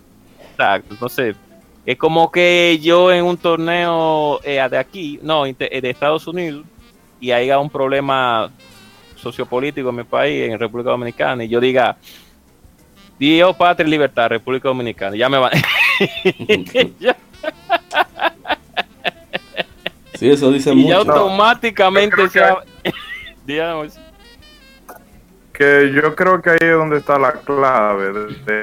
porque esto no le pasaría a Blizzard si todo el tiempo ya se mantuviera al margen del tema político. Sí. Exacto. Pero el asunto está en que si tú vas a aceptar un discurso político, tú debes aceptarlo porque lo que igual no es ventaja. Exactamente. Iba a decir, ah, te voy a continuar. Ah, no, no, y era, era, era, era solamente eso lo que quería decir. Yo entiendo que cada compañía tiene su, y cada compañía, sea de videojuegos, sea de electrodomésticos, sea de servicio, de bienes y servicios, cada compañía tiene sus políticas y sus términos de uso. Nosotros regularmente no, no leemos nada de las políticas ni términos de uso de, ningún servicio que se nos da. Sería bueno interesante, sería interesante algún día hacerlo, pero que son tantas, tantas tantas políticas. Es que, es que lo hacen así a propósito, ¿no? Es a propósito que, lo hacen así. Sí. Pero sería bueno que a sus, a sus, a las personas, a los, eh, a los, eh, por así decir, los deportistas que se le está patrocinando, sería bueno de una manera clara y llana explicarle el motivo del por qué tal vez no deban interés de, de, hacer Deben tener su, su, abogado. No, deberíamos de hablar sobre eso, invitar a, a mi hermano eh, Néstor Cero, Cero Néstor, no voy a decir su nombre para no meterlo en problemas. Lo, lo, allí lo banean de China también, tienen que ir para allá, un asunto de negocio. Invitarlo para acá, que es abogado, a ver qué nos ah, dice al respecto. Sí, exacto, sería bueno, sería muy interesante, pero también sería interesante, eh, bueno, no sé si los la compañía hacen eso, pero parece que muchas no lo hacen porque no les conviene eh, explicar las políticas. Por eso también, por eso hay un problema también con muchos de los de los deportistas eh, profesionales de, que viven en Japón con el con cada vez que se dirigen a otro a, cada vez que compiten en su torneo en torneo en su propia en su propio país principalmente en los casos de en el caso del juego Street Fighter que si ellos no están afiliados a un a una élite por así decirlo exacto no pueden cobrar la mayoría de dinero que se les da en los premios. Y eso es otro asunto también. Para explicar, eso es acrónimo de Japan Esports Union, Unión de Esports de Japón. Que hay un meneo ahí, se parecen de aquí, con su mafia, óyeme. Exacto, entonces, eso no es, bueno, no sé si lo podemos casi en algo político, pero ahí, la, no, pero es donde, los intereses están antepuestos, vamos a decir, a, la integridad y a, los valores. Entonces, por, pero por qué bueno que aún así los, los gamers o los jugadores, las personas que jugamos, los que pudieron hacer campaña y protestaron y lograron que Blizzard se cediera, pues qué bueno que movimientos así pues sean, sean, se agradecen. Hay otros movimientos que no se agradecen, como uno que otro SJ, CJ, SJW eh, o algún alguien que le dé cuerda de que un personaje fue concebido como heterosexual y quieran obligarlo a ser homosexual. Eso, esos tipos de, ah, movimientos. Ah, pero que le hagan, al contrario para que tú veas Y si es al revés, ¿qué pasa? Exacto. Ese tipo de, ese tipo de, hay que evaluarlo, ese tipo de, de movimiento. Pero bueno, esa era mi participación. Sea, eh, y muchas gracias como quiera. No sé si lo dije bien o si, pero por ahí vamos. Claramente. No, no, eh, vamos a despedir ya, ya está bueno. Eh, Ishitori-san, despida usted. Eh, no, la gente que disculpe que también hayamos metido política aquí, pero bueno, es que realmente de un tiempo acá eh, el ambiente que se respira en la industria del videojuego es se está volviendo un poquito pesado. Ya lo sabe. Y se ha vuelto como una, una extensión de, del campo de batalla cultural, bueno, después del, game, del Gamergate, fue como que se abrió la represa y ahora. ¿Y ahora? Quieren usar los videojuegos, quieren usar los videojuegos, si no es para.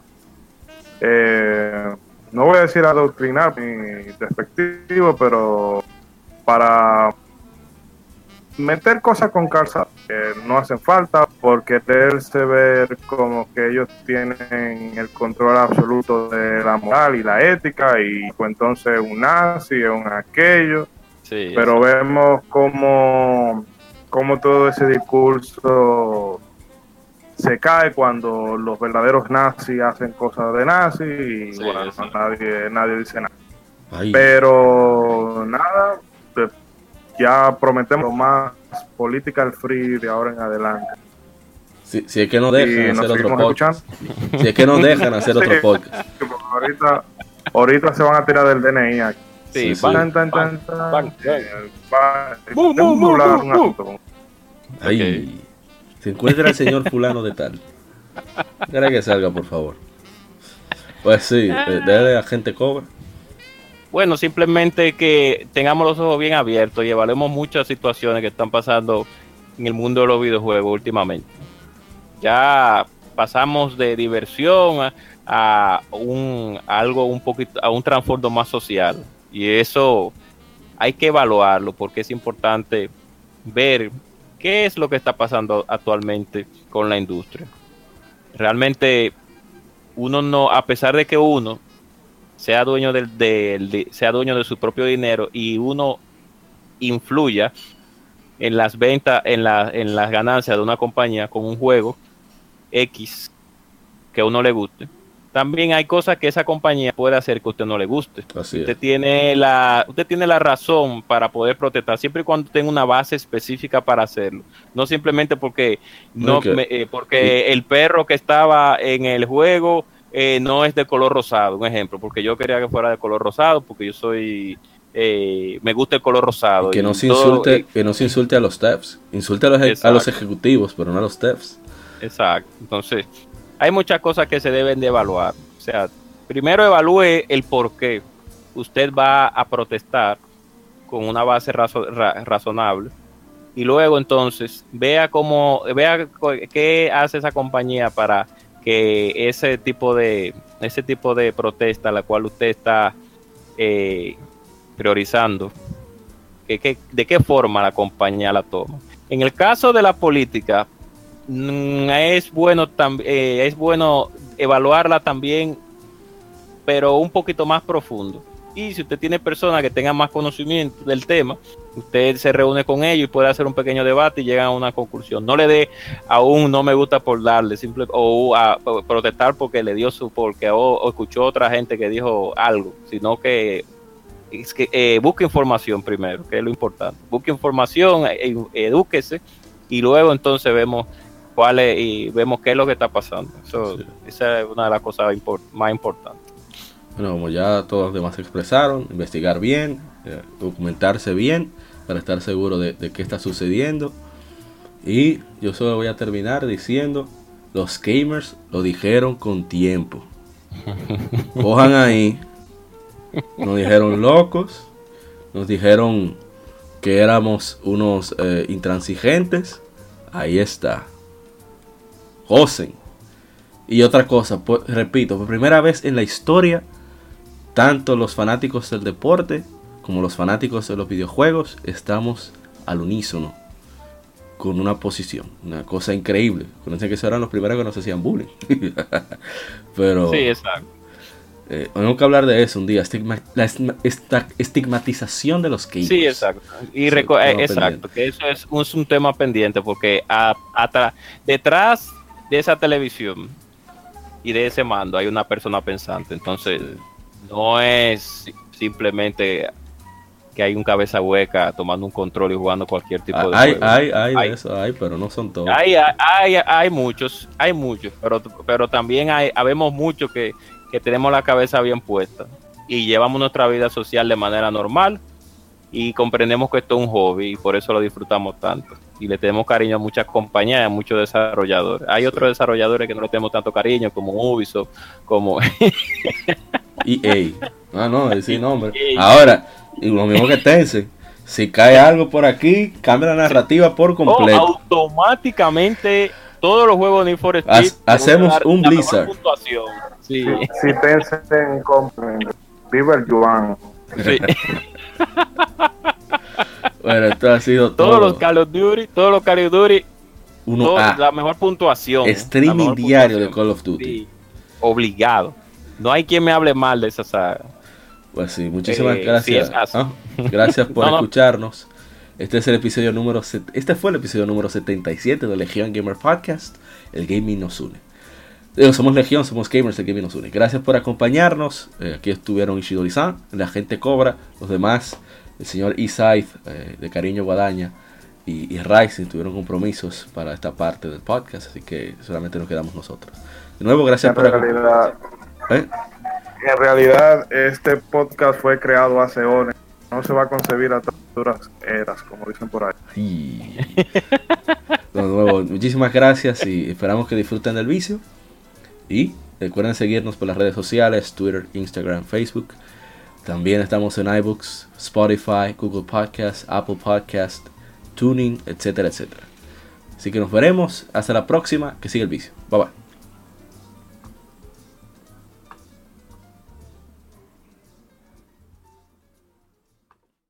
Somos Legión, somos gamers. Legión Gamer Podcast, el gaming nos une. Un podcast diferente para gamers únicos, noticias interesantes, historia del gaming y mucho más para mantenerte al tanto del actual como del pasado. Porque todos jugamos, el gaming nos une. Estamos disponibles en iBooks, TuneIn, Spotify, iTunes y demás plataformas de audio. Perfecto para escucharnos mientras subes niveles, buscas un objeto específico o practicas para dominar esa jugada devastadora. Recuerda seguirnos en Facebook, Twitter e Instagram como Legion Gamer RD para que compartas con nosotros y seas parte de la legión de gamers únicos. Gracias por escucharnos y te esperamos para el próximo episodio.